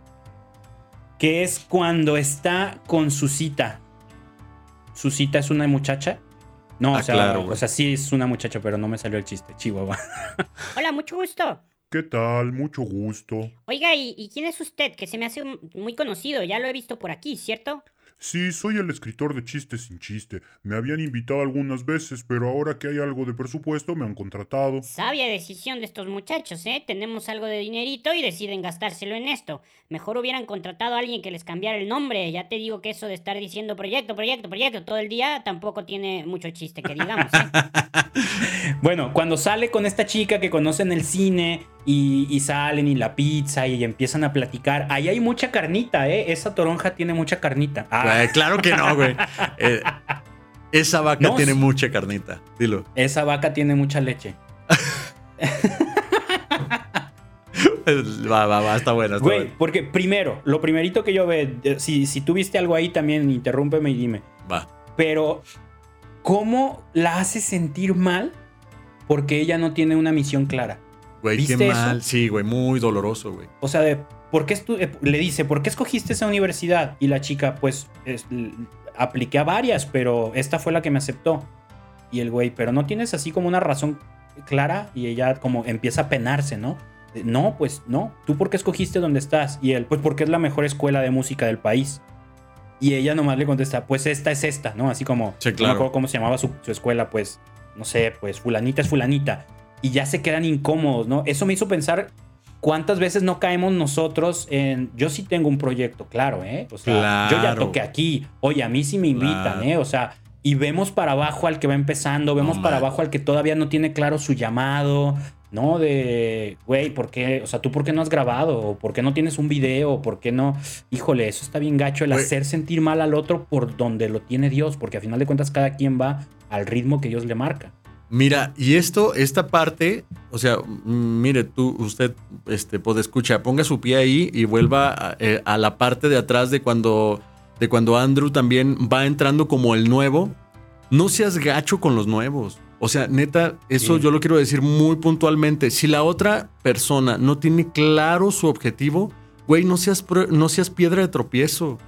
Ayúdale. Ayuda, güey. Ayuda, pero ni tampoco te sientas tan arriba, porque si estás, o sea, si te sientas hasta adelante an- ante, ante esta persona, güey, Dios te va, a manda- te va a mandar para atrás inevitablemente, pero que tu, que tu mentalidad siempre sea en qué te puedo ayudar. Y si una de las maneras en las que tú puedes ayudar es decir nada negativo, o sea, el que, el que tú digas, bueno, si no tengo nada bueno que decir, mejor no, no digo nada. Pero, güey, que salgan de ti palabras de aliento. Eso ah, me, me desespera muchísimo porque tú con confianza llegas, te acercas y dices, oye, es que yo, yo me acerqué aquí porque quiero ver cómo, cómo le estás haciendo. Pero ¿cómo? ¿Cuánto tiempo tienes en esto? ¿A poco?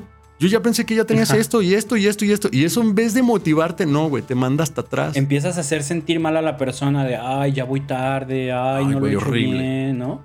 Horrible, sí, eso está muy gacho, eso está muy, muy gacho. Yo creo que si estás en una posición en la que te permite eh, compartir tu experiencia, vale la pena entender que si estás ahí es porque puedes ayudar a alguien. Claro. Y también hay que tener la sensibilidad de reconocer cuándo es el momento de ayudar a alguien. A mí me pasó Bien. una vez que vi a un cuate que primero yo empecé todo mal con este cuate, la verdad, empecé muy muy muy mal. Me contacta una vez por redes sociales y, oye, fíjate, escuché tu banda, me encantó. Con mi, con mi grupo hemos estado intentando hacer algo similar y experimentar con instrumentos y todo. Y yo, órale, yo así alzadísimo, ¿no? De, ah, eh, eh, eh, logré inspirar a alguien, ¿no? Claro, güey, claro. Y yo, órale, ¿qué están haciendo? No, pues mira, en vez de la guitarra estamos usando un, un tres cubano. Y yo, ah, qué bien. Y en vez de los bongos estamos usando unas tablas hindús. Ah, órale, qué chido. Y me mandó el demo, lo que grabaron, un videito. Y mi reacción pésima, pésima en ese entonces fue, en vez de decirles, órale, está súper chido, pero mira, ¿por qué no mejor intentamos aquí acá? O, o- o- o acompañarlos un poco en el proceso que yo inspiré de, de experimentar. Casi, casi me burlé. O sea, casi, casi fue un, oye, güey, pero pues no estás haciendo nada nuevo. O sea, los la, la tabla la estás tocando como bongo y el tres cubano como guitarra. O sea, de eso no se trata la experimentación. Claro. Eso le dije, güey, imagínate, No o sea, güey. por esa fra- o sea, por esa contestación yo voy a pasar no sé cuánto tiempo en el purgatorio si es que me salvo, güey. Cero tacto, cero empatía, cero prudencia de mi parte, ¿no? y ya después, en mi, en mi sentido de, de recuperar las cosas, Claro, claro. años después, tiempo después, no me acuerdo si años, me topo con este cuate en un concierto y empezamos a platicar a gusto, ¿no? ¿Cómo te va? ¿Cómo va tu banda? ¿Cómo va la mía? Todo. Y yo le decía, oye, fíjate en los ensayos, ¿por qué no ensayan así, volumen bajo? Y eso les ayuda a escuchar bien y, y que solo un instrumento esté a nivel normal para que lo escuchen todos. Como yo dándole tips en buena onda, buenos tips. pero él ya de, ah, no, eso no, gracias, no, no me interesa. Claro, güey, claro, ya no hay buena a mí me recepción. Exacto, a mí me frustró de, de decir, pinche vato, ¿por qué no quiere escuchar cosas de valor que le quiero compartir por mi experiencia? Claro. Y pues, ¿por qué no quiere? Pues porque cuando me buscó, le, yo, ta, un, dos, tres, cuatro, ta. no, güey, se lo diste en seis octavos, güey. En seis- Exacto. se lo diste en seis- Obviamente hay que saber cómo reaccionar Claro. hay que saber y hay que saber cuándo, cuándo buscar hacer un bien, ¿no? Porque si esta persona, si tú no has sido lo que decíamos alguna vez, ¿no? Corrección fraterna. Si tú no has sido fraterno, no le ofrezcas la corrección, güey. Sí, ¿no? güey. O sea, la corrección fraterna primero va la fraternidad y luego la corrección. Totalmente de acuerdo, mano. Y, sabes qué? Hay, ah, no manches. Hay una frase muy chida, me gusta, lo he escuchado eh, por ahí. Dice, anuncia el evangelio y denúnciate a ti mismo. Eso que estás diciendo tú eh, y el ejercicio que estás haciendo es muy importante. Es muy fácil hablar de todos los aciertos, de todos tus aciertos. Yo logré, yo hice, yo estuve, yo toqué aquí, yo he cantado con tal. Pero es difícil hacer este ejercicio de denunciarte a ti mismo. De, poner, Sí, de decir, sabes me- que yo soy como tú, güey, yo me equivoqué, yo he hecho esto y esto y esto y esto. O sea, estoy en el camino, estoy en el proceso. Eso es buenísimo, mano. Claro, ayer, ayer escuché una frase de San José María Escriba que dice, es como una oración, ¿no? De Espíritu Santo, ayúdame a que yo sea bueno, pero que todos sean mejores que yo. Güey, buenísimo. Está bien bonita, ¿no? Así. Y hay otra oración también que me gusta orar mucho, una de las letanías de la humildad se llaman, que dice algo así como, ayúdame a yo ser lo mejor que pueda, pero que, que no me haga sentir mejor que los demás y que y algo así como que todos sean mejores que yo con tal de que yo sea lo mejor que yo puedo ser.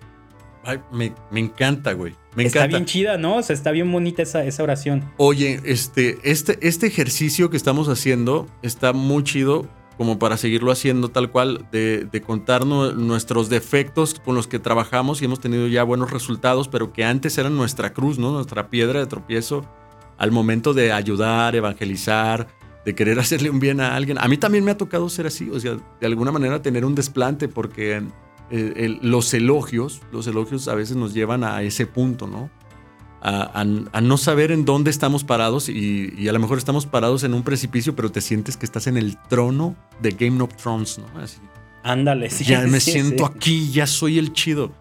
Pero no, en realidad este, ese ejercicio está muy bueno. Tú, escucha, aplícalo, o sea, hazlo, hazlo también. Cuando tú quieras compartir algo a alguien, platícale, no lo hagas sentir que es el de amero abajo, güey. O sea, no, platícale también tus errores, güey.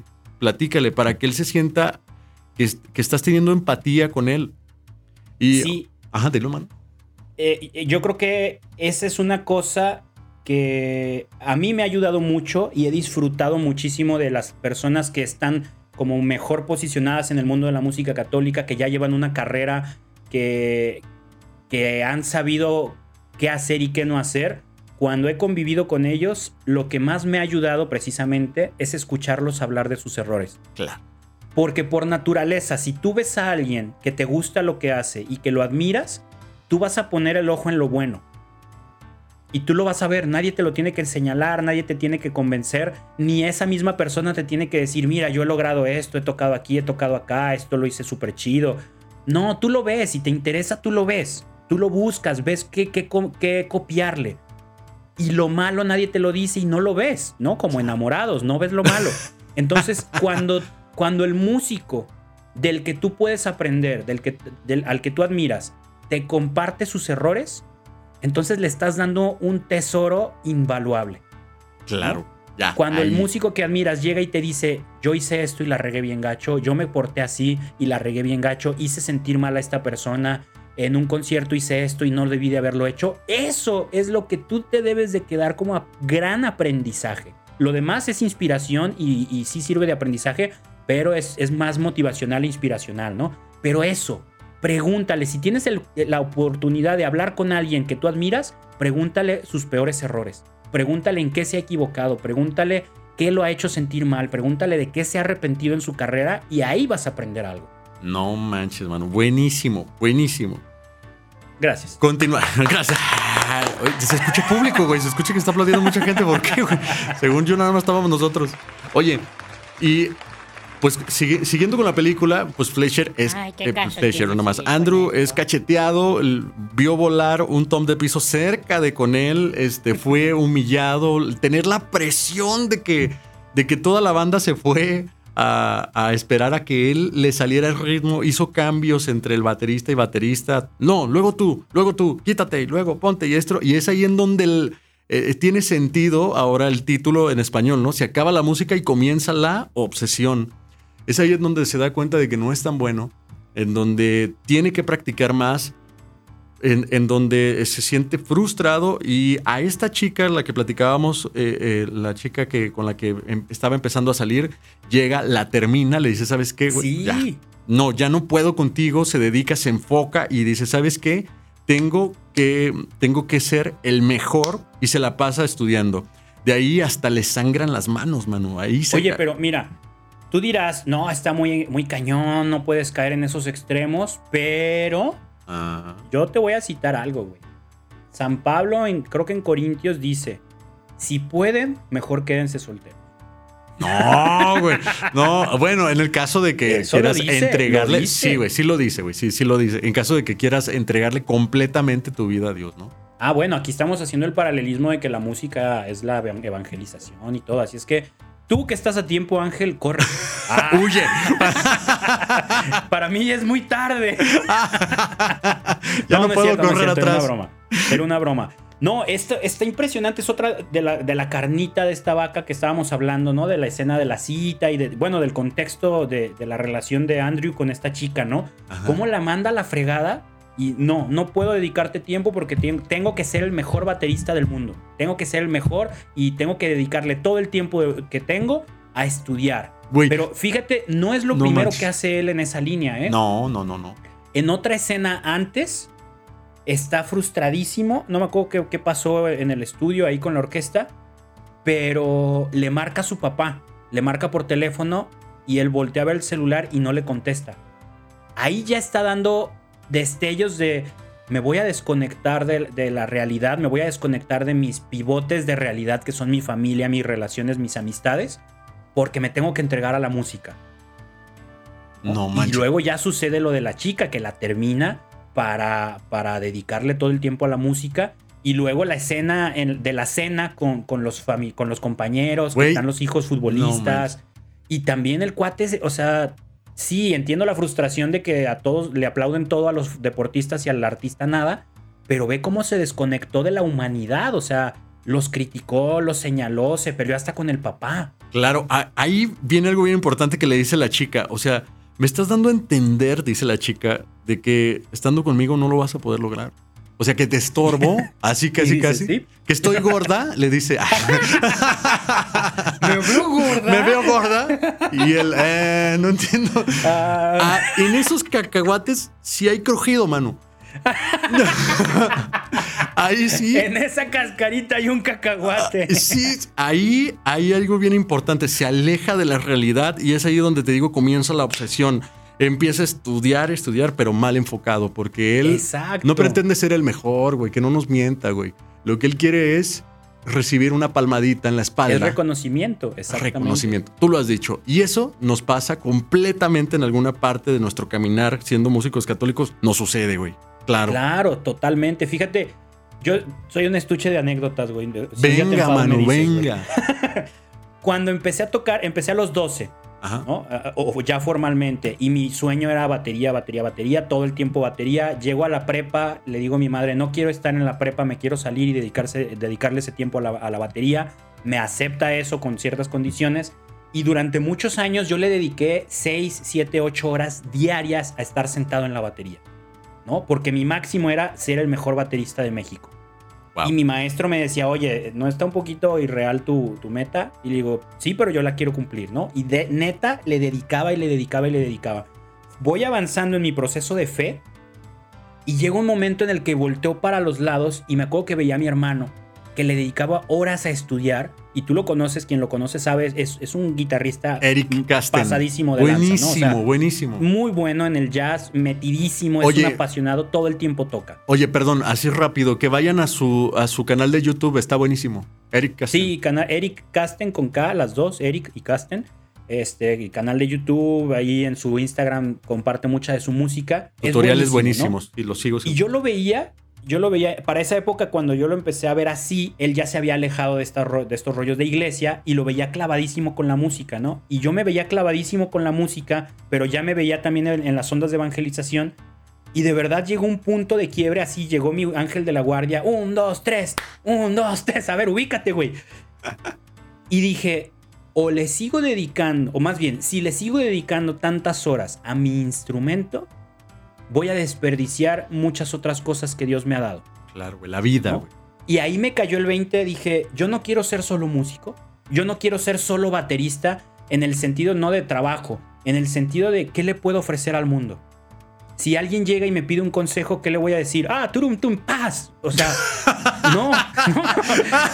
O sea, me van a pedir un abrazo y yo les voy a dar baquetazos en la espalda, güey. Estás bien, güey. no lo, Así lo reflexioné, no lo esperaba, güey. no. ¿O tú qué opinas, mano? en, un, en un jazz, güey. Sí, jazz. o sea, la reflexión fue, no puedo solo nutrirme de música, técnicamente hablando, no puedo solo ofrecer ser un buen baterista a este mundo. Y ahí, ahí, en ese momento, que yo creo que tenía unos 15, 16 años, me cayó el 20 de que Dios me quería para mucho más que solo hacer música. Entonces dije, va. Y ahí, o sea, fue un proceso durísimo de re- renunciar a mi sueño de ser el mejor baterista de México y decir, no, yo quiero ser un buen cristiano, quiero ser un buen músico evangelizador. Si Güey, eso es buenísimo. ser mejor técnica, ser un poquito menos bueno técnicamente hablando, estoy dispuesto. Pero necesito mejorar en mi prudencia, en mi fraternidad, en mi empatía. Y me costó años. Sigo a la fecha, sigo siendo medio, medio imprudente a veces, medio impulsivo. Pero ahí decidí, yo no le puedo dedicar, no puedo terminar a mi novia, no puedo no contestarle el teléfono a mi papá, ¿no? Como hablando en términos de la película, Claro. por ser mejor baterista. No puedo. O sea, Exacto. Manu, hay algo bien importante. Me gustaría resaltar algo ahí. Este, San Felipe Neri le dicen, oye, Neri, ¿ya viste que, que pues puedes llegar a, a llegar a ser como el, el coordinador, lo voy a decir con mis propias palabras, ¿eh? transportándolo a nuestra realidad. ¿Puedes ser el coordinador de, la parroquia? No manches, Manu, güey, ¿qué onda contigo? no te interrumpas. Ah, Güey, pues es que tú. Perdón, es que Manu ahora tiene cara de oso, güey. No, no, a fuerzas me voy a interrumpir. Bueno, continuaba. Decía. De- decía San Felipe Neri, le decían, oye, tú puedes llegar a ser el coordinador de la, de la comunidad. Y él decía, ¿y después? Ah, Y, después, no sé, tú puedes ser, eh, no sé, pues digámoslo así, capellán. ¿Y después? Y, ah, y después tú puedes ser el, el párroco, tal cual. Y después, pues no sé, a lo mejor y tal vez llegues a ser obispo, cardenal, o tal vez puedes llegar a ser papa, no lo sé. Y San Felipe Neri le dice, ¿y después? Y pues ya, y ya después, pues te mueres. Ah, no, pues si quieres mejor, prefiero el paraíso. Así de fácil. Sí, güey, o sea, eso está muy chido, o sea, su visión la tenía clara y decía, no necesito, no necesito tanto como tal, mi misión ya la tengo clara y la tengo que hacer por aquí, de esta manera, por abajo, digámoslo así. Mano, güey. sí. Cada vez que cuentes una historia, yo también voy a poner cosas así, güey. Pues, es tu culpa dificilísimo. que no tienes la cámara activa. Te pasas de lanza. Ah, tú poniéndote disfraces, ¿no? sí, ya sé. Máscaras de Soriana. Necesito varios. Sí, la, la cosa es esa, tener la, la- No, no sé, no sé, no, no depende de uno porque yo no te puedo decir que yo hice algo para tener ese momento de catarsis. O sea, de verdad fue gracia de Dios. Entonces, cre- creo, que, creo que lo que nos toca es trabajar lo más posible nuestra disposición para que Dios nos hable. Y Dios se va a encargar de darnos a entender cuándo sí, cuándo no, dónde meterle acelerador y dónde meterle freno. Exacto. Sí, exacto. Entonces, no creo que tengamos mucho en nuestras manos más que estar preparados para la llamada que nos haga Dios, ¿no? Para cuando diga, hey, el otro baterista, vente. Entonces, tener las herramientas, ¿no?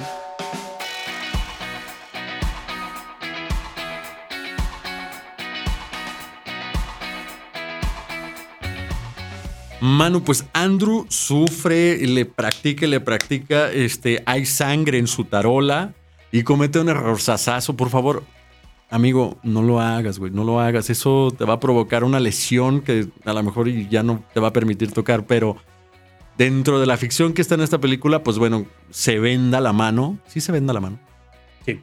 Se, venda la mano, la mete en agua este, fría hasta con Ah, hielo. sí, pésimo, güey. No le hagas caso a la película. Eso no es bueno para ti, ni tampoco este, que practiques tantas horas y menos que no tengas dirección. Sí, no, pésimo. Oye, ya, luego, más adelante, ¿te acuerdas que ya Andrew ya es el titular de la, de la, de la orquesta, pero hay otros dos bateristas, otros dos suplentes, Ajá. van a, una, a un concurso, van a, a- a participar y ándale que el autobús se poncha y Andrew no llega al llamado y, y llama por celular y llega tarde al, al, este... Llega a rentar un coche y se le olvida el baquetero, las baquetas, ¿no? Los No, palitos, las, lo- la gran mayoría de gente que no es músico dice Los las palitos. famosas batacas. las batacas, ¿no? Este. Deja las baquetas en, la renta de coches, llega al auditorio, Fletcher le dice, llegaste tarde, ya no te quiero. Y este Andrew se aferra, ¿no? Dice, no, es mi pieza, yo me gané este lugar y voy a tocar. Y dice, ¿y dónde están tus baquetas? Ah, eh, ah, ah, si no tienes baquetas no puedes tocar. No, las voy a tratar, las, dejé las voy a tener, las dejé en el coche. Eh, y Fletcher le dice, si no estás aquí en tantos minutos, olvídate y te arruino la carrera, ¿no? Y este cuate que hace, regresa hasta donde renta el coche, agarra el baquetero y va a toda prisa, súper distraído, súper presionado, hablando por teléfono, todo mal, todo mal. Todo mal. Y dile a Fletcher que sí voy a llegar, dile a Fletcher que lo chocan, ¿no? La parte más irreal de la película, pero que también tiene mucho, este, eh, eh, mucha grasa este tocino, ¿no? Me encanta, güey. Está, güey, tienes que prometer que lo vamos a, lo vamos a seguir haciendo, güey. Tenemos que seguir diciendo este tipo el de sello cine. de- del podcast. ¿eh? Sí, Vamos güey, a- está genial. Sí, lo entonces, chocan, ¿qué lo ves? chocan. ¿Qué pasa? ¿Qué? Güey, pues se voltea, el vato sale como puede, llega todo lastimado. Al parecer quedaba unas cuantas cuadras que a los dos segundos cambio de, de escena, ya estaba ahí. Y Sí. Llega, llega todo golpeado. Güey, nadie en su sano juicio puede tocar así, güey. Y se aferra, y se aferra, yo, yo puedo, yo puedo, o sea, pésimo. Pésimo y real porque después de un choque no te paras y vas a tocar. O sea, no, definitivamente, aunque sea con, con quien sea, ¿no? No, No, no te no. paras a tocar. Y, y a mí me impactó, me impactó el aferrarse a yo puedo. O sea, ya ibas mal, ibas distraído, ¿no? La verdad, yo en su lugar quizá se ponchó el autobús. Ah, oigan, pues que toque el suplente, ¿no? O sea, tienes dos suplentes, güey. Tienes dos Claro, güey, suplentes. claro. No, o sea, el güey se aferró, rentó coche, se fue en friega. Este, ya vas distraído, te olvidaste el baquetero. O sea, hubo una tras otra, tras otra oportunidad diciéndole, "Mm, hoy no, detente, ¿no? Hoy no, no. Y el cuate se aferró. ¿Qué sucede? Llega, se sienta en la batería, conmocionado, con la mano lastimada, después del choque, todo estresado, empieza a tocar y toca mal. La Claro. pieza sale mal y el, y el- y el director de orquesta se enoja y hay un pleito y se agarran a golpes. ¿Y cómo esperas que hubiera salido algo bueno de ahí? No, pues no, obviamente. Y, y como buen necio que es, ahí empiezan los Pérez, los paros y los Peros. Los Pérez, los González, los López. Y dislexia está con todo. Pero sí, los, los Pérez, los paros, los peros, o sea, no, Dios te puede decir, no, o sea, ahorita no es el momento, pero, oye, no, pero, pero es mi lugar, yo me lo gané. ¿qué? yo me lo gané, o sea, no puede ser, entiende que es un plan, eso, e- e- es como el niño que está viendo a su mamá que está horneando un pastel y dice, pero, pero yo alcanzo a ver que ya está hecho, ¿para qué tanto tiempo en el horno? Detente, queda tranquilo, todavía le hace falta. Y estás aferrado a abrir, a abrir este, el, el pastel porque ya estás ansioso por comértelo. No, todo lleva su tiempo. Eh, un buen ejemplo eres tú, mano. Percusión. Cuerdas. Ah, gracias, qué amable. Ah. Te recordé un pastelito. Sí, güey. Sí, No, a mí me cierto. impactó. Ajá, dilo, dime, dilo. dime. Eh, No, es que yo quería decir que al momento de planear algo, yo sí soy como de, va, hay que hacerlo, ya. va, venga, venga, venga, venga.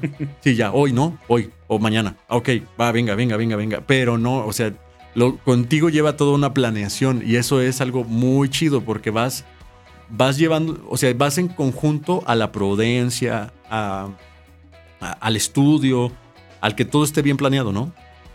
Sí, yo soy muy minucioso, que luego a ratos puedo fácilmente pecar de, perfeccionismo, que también es muy dañino. Pero a mí sí me gusta, a ver, vas a dar un paso, planéalo, piénsalo y reconoce, ¿no? Eso es donde me hace falta a veces, el, el reconocer el ahorita no. Que yo creo que esa es la parte, la enseñanza vital de esta escena. Gracias a Dios, literal, este, valga la redundancia, eh, Dios no va a ser como Fletcher, ¿no? Porque la presión que este cuate sufre de Andrew, eh, la, la presión de Andrew, es que si no toca, al día siguiente ya él no, no va a ser el titular. ¿no? El baterista que toque ese concierto, si le gusta Fletcher, ya va a ser el titular y para recuperar tu lugar va a ser dificilísimo. Entonces le genera toda esa presión que lo hace tratar de llegar incluso después de un choque. Bendito Dios, Él no es así con nosotros. ¿No? Si tú la riegas, si un día eh, caes nuevamente en un pecado, en, en la imprudencia, en ser un mal hermano de comunidad, en ser, no sé, cualquier cosa, Dios no te va a decir, ah, ya, ya no te quiero y voy a usar otro músico para evangelizar a todo México.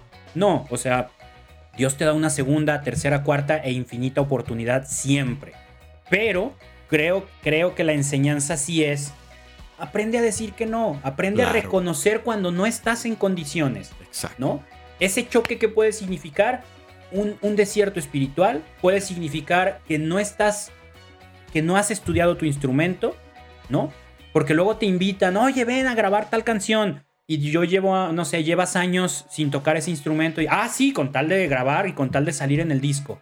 Mm, Güey, no le arruines la producción a tu compa. O sea, dile, Claro, la neta no. O sea, mejor busca a alguien más que toque mejor eso. Exacto, que En, los- tenga, en event- Ah, dime. sí, que tenga un, un propósito verdadero que edifique, pues. Exacto, que tu, que tu labor sea edificante en eventos. ¿Cuántas veces no nos ha pasado? Oye, te invito a un evento. Ah, perfecto. O sea, ¿cuándo preguntamos en qué momento del evento vamos a tocar? Cuando lo preguntamos es para ver si el horario nos conviene, para ver si hay más gente o menos gente. Claro. Pero pocas veces nos preocupamos de que nuestro proyecto sirva mejor en ese momento, ¿no? A Exacto. nosotros nos pasó mil veces, yo creo que te consta con Terizo. Oigan, queremos que toquen en tal evento. Bien, ¿de qué es tu evento? Animación. ¿Sabes qué? Terizo no hace eso. No, pero me dijeron que toca súper chido. ¿Ya escuchaste mi música? No, pero me recomendaron muchísimo. A ver, ¿quieres que toquemos qué? Alabanzas. Yo no toco alabanzas. ¿No? Ay, Es- pues qué o sea, fresas, qué onda Ajá, con qué ustedes. fresas, no, ¿qué les cuesta tocar eso? No, es que yo no lo hago, ¿no? Sí, O- claro. O, incluso nos invitaron muchas veces a eventos. No, que para el Santísimo. Yo no hago música de adoración. No Claro. te sirvo. No te Claro. sirvo. Y, y vale, creo que es buenísimo que como músicos sepamos decir, este no es mi momento. Claro, güey, claro. ¿Y Yo sabes ahí no qué? sirvo, ahorita no puedo tocar lo que tú necesitas que lo haga alguien más. ¿Y sabes qué? Eh, Este, se nos olvida que somos parte de un cuerpo. No somos Exacto. el cuerpo, somos parte de un cuerpo. Y no le puedes decir al pie, por mucho que, le- que- que te guste la idea, oye, este, ¿y qué onda?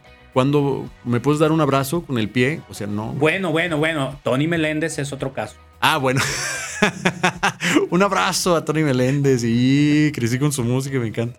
Sí, sí, sí. Este, o, o, o sí, o sea, o, o me gustaría que, que el corazón respire. O sea, no, güey. No, no, no, no, no. Somos, eh, somos diferentes. Somos, somos órganos diferentes.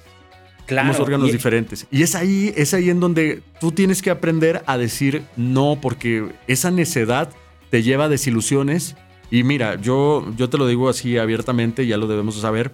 Hay un enemigo que te merodea, güey. O sea, hay un enemigo que te merodea, que también lo veíamos con Fleischer, ¿no? En el momento de que, este, eh, que Andrew no le salía el ritmo, le empezó a sacar todos sus defectos. ¿Qué pasó, bebé? Eres Sí. un niño llorón, que su mamá lo dejó mamá y dejó, que esto y el otro. Güey, no te expongas, no te expongas a que te caigas y que el enemigo que te está merodeando te termine de rematar, te Ajá. pisotee diciéndote todos tus defectos. Güey, no, no, no, no, no, no, no.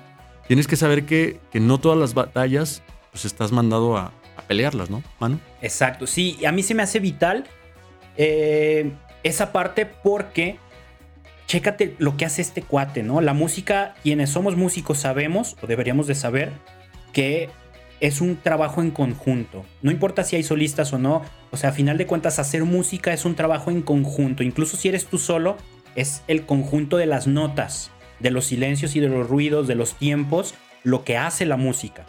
En este caso de la película era una orquesta. Y este cuate, por su soberbia, por su orgullo, puso en riesgo el producto de la orquesta. La orquesta sonó mal y perdieron la competencia porque él no pudo sacrificarse. El valor del sacrificio acá en nuestro mundo como músicos católicos se va a ver eh, recompensado por un buen resultado de lo que se ofrece. En, este caso, eh, dentro de una banda, dentro de una producción o dentro de un evento. Si tú eres capaz de sacrificarte, te aseguro que vas a hacer, vas a facilitar que el producto que salga, tu canción, tu disco, tu video, tu concierto, dé mejores resultados. En el, en el caso de los eventos, ah, sí, yo quiero estar donde haya más gente, en el momento en el que haya más gente. No se trata de eso, no se trata de que tú busques estar donde más gente te vea. Se trata de que busques estar donde mejor sirvas.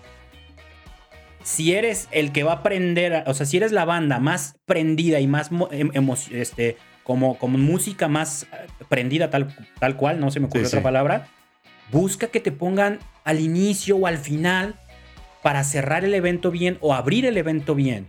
No, no, pero es que hay más gente en medio. Bueno, pero si es un concierto eucarístico y en medio va el Santísimo, quizá tú no sirves mejor ahí. ¿Por qué no le dejas ese lugar a alguien que se especialice en música de adoración y que lo va a hacer súper bien? No, pero yo quiero que me vean a mí. ¿Y de qué sirve que te vean haciendo algo que no es lo que tú haces? ¿Y de qué sirve en el evento que tú estés donde no sirves mejor? Poquito sacrificio, aunque te vean menos personas, pero es donde mejor sirves. Sí, o sea, el lugar en donde Dios te ha puesto, ahí es donde debes de trabajar según el talento que Dios te ha dado y hay que aceptar a decir, bueno, esto, pues no, o sea, no es mi, no es mi giro. porque sí, podemos caer en esto de aparecer en todas partes, ¿no? Exacto. Ay, Ángel Villa. O sea, a mí me ha pasado. No, yo voy y toco contigo. Ahí en el sembrador, en el sembrador me decían que era el pitbull católico porque quien iba, quien iba, yo le decía, yo te acompaño, yo te acompaño. No importa, yo te acompaño, toco la guitarra. No, no, no pasa nada, yo toco el cajón contigo. Y, y, luego, oigan, ocupan un conguero. Yo soy conguista, venga. o sea, no, no, no, no digo que estuviera mal, ¿eh? disfruté el, el tocar con todos mis compañeros. Pero, pero sí puedo decirte que no todas las batallas estás mandado a pelearlas. bueno, hay, que, cuidar ese detalle. Ese detalle. ese detalle.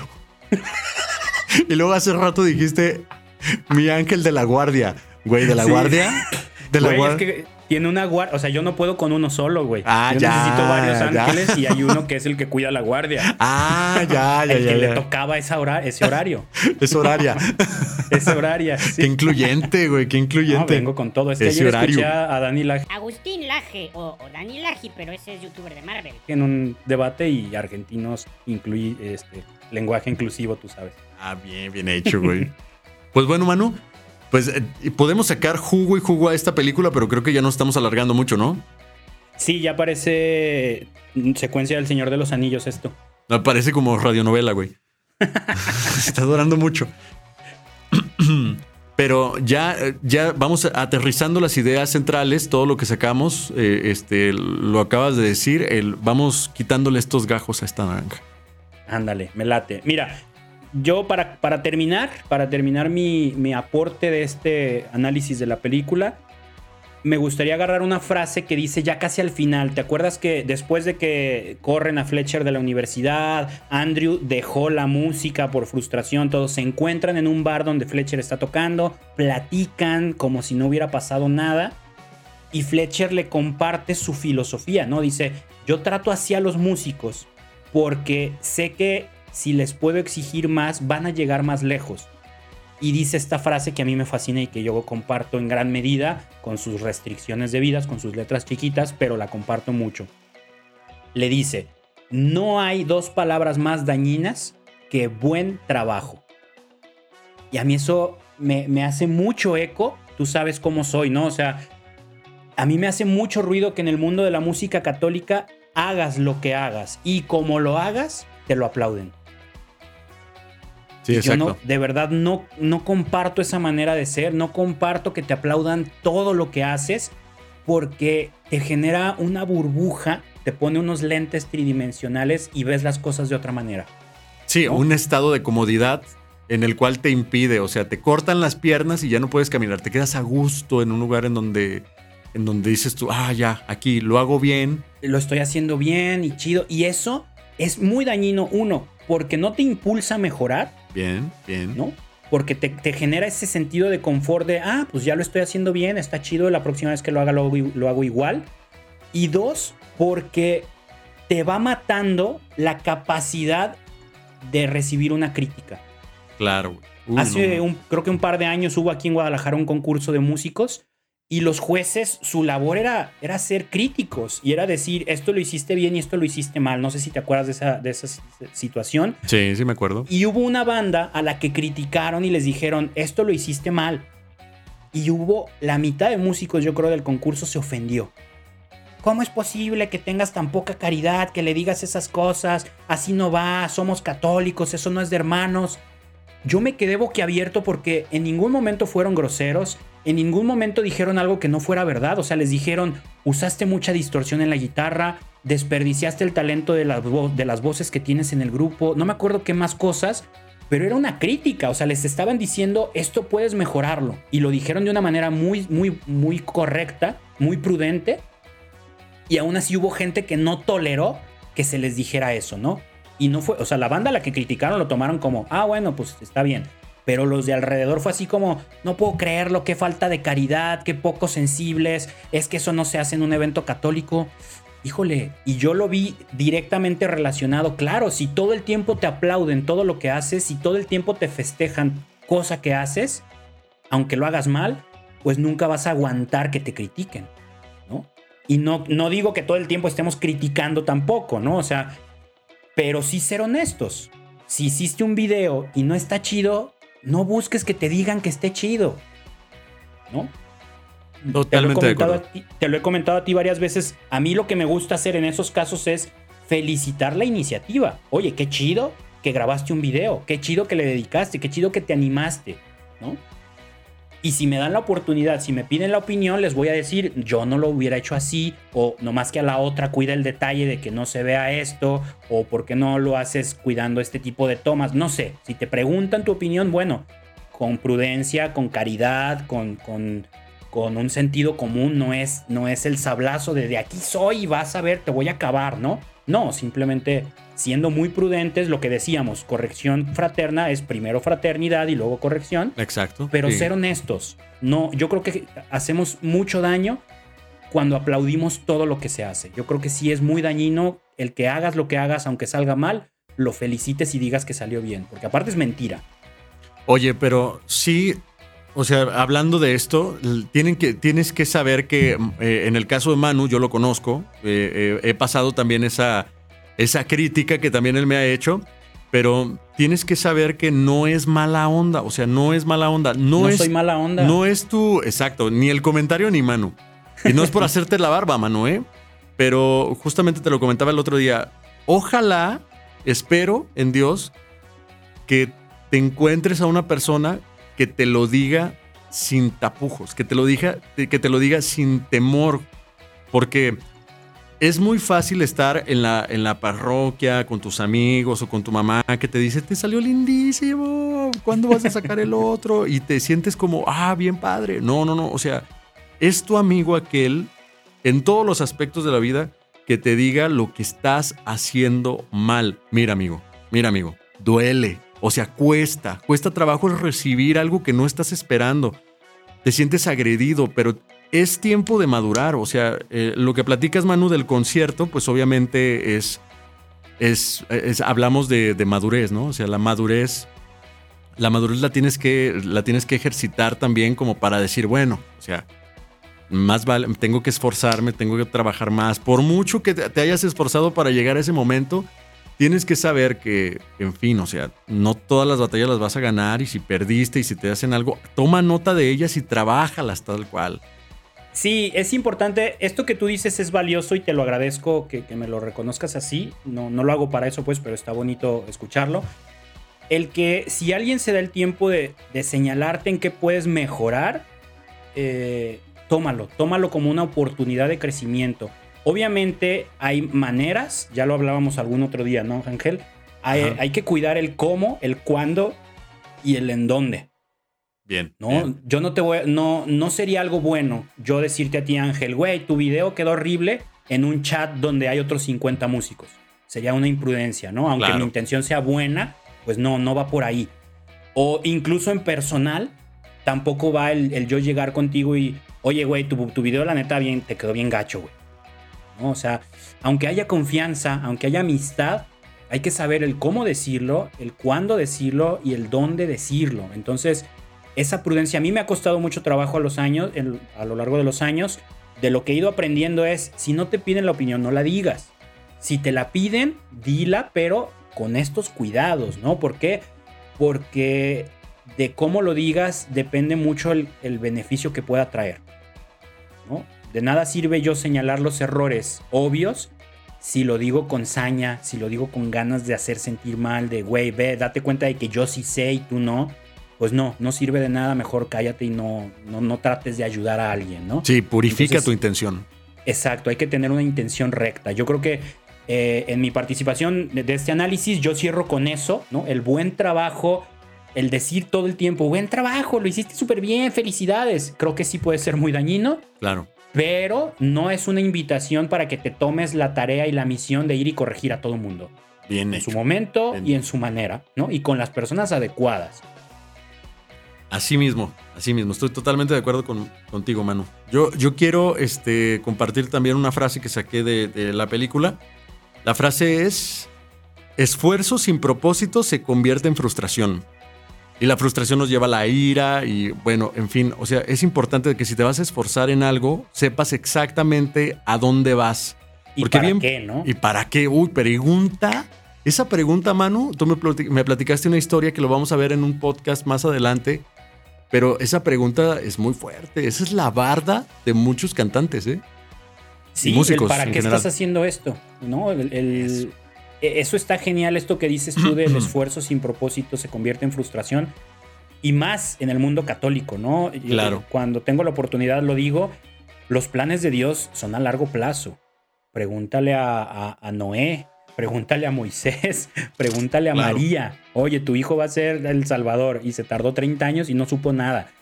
Claro. Este, los planes de Dios son a largo plazo y si no tienes un propósito claro de para qué estás haciendo lo que estás haciendo, nosotros como músicos católicos, para qué hacemos conciertos, para qué grabamos un disco, ¿no? No en, no en términos generales ambiguos, ¿para qué se graba un disco? No, este disco que estás grabando, ¿para qué lo estás grabando? ¿Para qué estás ensayando? ¿Para qué estás estudiando? Si no lo tienes claro, esto se puede volver frustrante porque no, no, no hay una cláusula en nuestro contrato de músicos católicos en la que nos diga en tal fecha se cumplen las metas. Acá no hay. O sea, no sabemos cuándo va a dar fruto lo que estamos haciendo. Exacto. Totalmente de acuerdo contigo.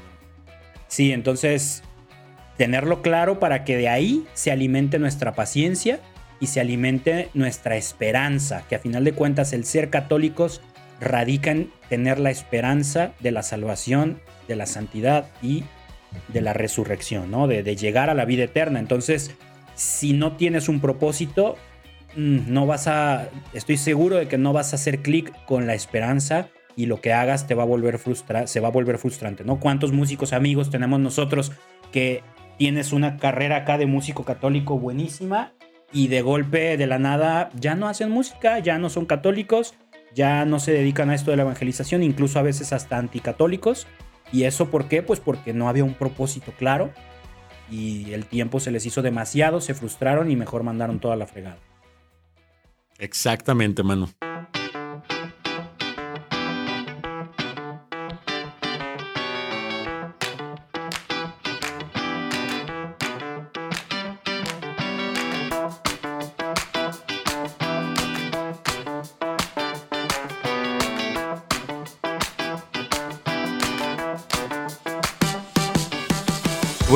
Y pues no queda más que agradecer, ¿verdad, Manu? Así es, pues muchísimas gracias por dedicarnos este, este rato. Ahora sí nos pasamos de lanza, Ángel. Muy bien. Ahora sí el episodio cada semana dura más. Vamos a hacer una serie de cinco horas semanal, así, no manches, una hora por día. Este, pero estuvo bueno, ¿eh? El análisis de la película. La película está muy chida, véanla. y, y bueno, pues muchísimas gracias por escuchas que, que nos acompañaron. Ángel, algo que quieras decir para despedirte. Nada, agradecer a toda la gente que nos está escuchando. Le pedimos por favor que si nos escuchan ahí en Apple Music, pues nos dejen ahí un comentario. Y también que nos pongan, no sé, ¿cuál- ¿se mide con estrellas, mano? ¿Cinco estrellas? En Apple Podcast con estrellas, lo mejor es que nos dejen unas 5. nos ayuda a que, el, a que el podcast aparezca como mejor opción a la hora de que la gente busca algo. Y si tú crees que lo que hablamos aquí le puede servir a alguien, músico o no, eh, pues regálanos 5 estrellitas para que más, más personas se lleven este contenido de crecimiento. Eh, suscríbanse en Spotify, en iTunes, en, en Apple Podcast, perdón. Suscríbanse, eso también nos ayuda mucho a estar mejor rankeados. Y cuando sale un nuevo episodio, a ti te llega la notificación luego, luego. No tienes que buscarnos, descargarnos ni nada. Y también estamos en redes sociales. Acuérdense que el podcast, T Proyecto, el podcast es parte de un gran proyecto que se llama T Proyecto, que sirve para proyectar proyectos musicales. Este, estamos en Facebook como T Proyecto y en Instagram como T Proyecto Off. Así es que, eh, nada, súmense a esta comunidad, a esta network que estamos creando de músicos católicos. Va a haber mucho más, más que el podcast, va a haber este, proyectos de crecimiento, eh, masterclass. eh, va a haber mil cosas que estamos ahí trabajando. Así es que no se desconecten. eh, sigan, sigan en conexión con nosotros. Y bueno, pues nos encomendamos a sus oraciones. Tengan por seguro que ustedes están en las nuestras. Y de verdad, muchísimas gracias. Ángel, un placer volver a estar contigo. Muy chido, mano, muy chido. Te agradezco mucho que estemos aquí y que estemos compartiendo estos temas tan interesantes, que hagas público nuestras pláticas personales. Hagamos, hagamos. Exacto. Sí. Zorro. Zorro, sorry. Sí, hace rato, era, hace rato eras Manu Wazowski. Ah, sí. Bueno, pues nos vamos. Muchísimas gracias. Esto fue T Proyecto, Proyecto. el podcast. Que se la pasen muy chido. Nos vemos en- dentro de 15 días. Chao. Bye.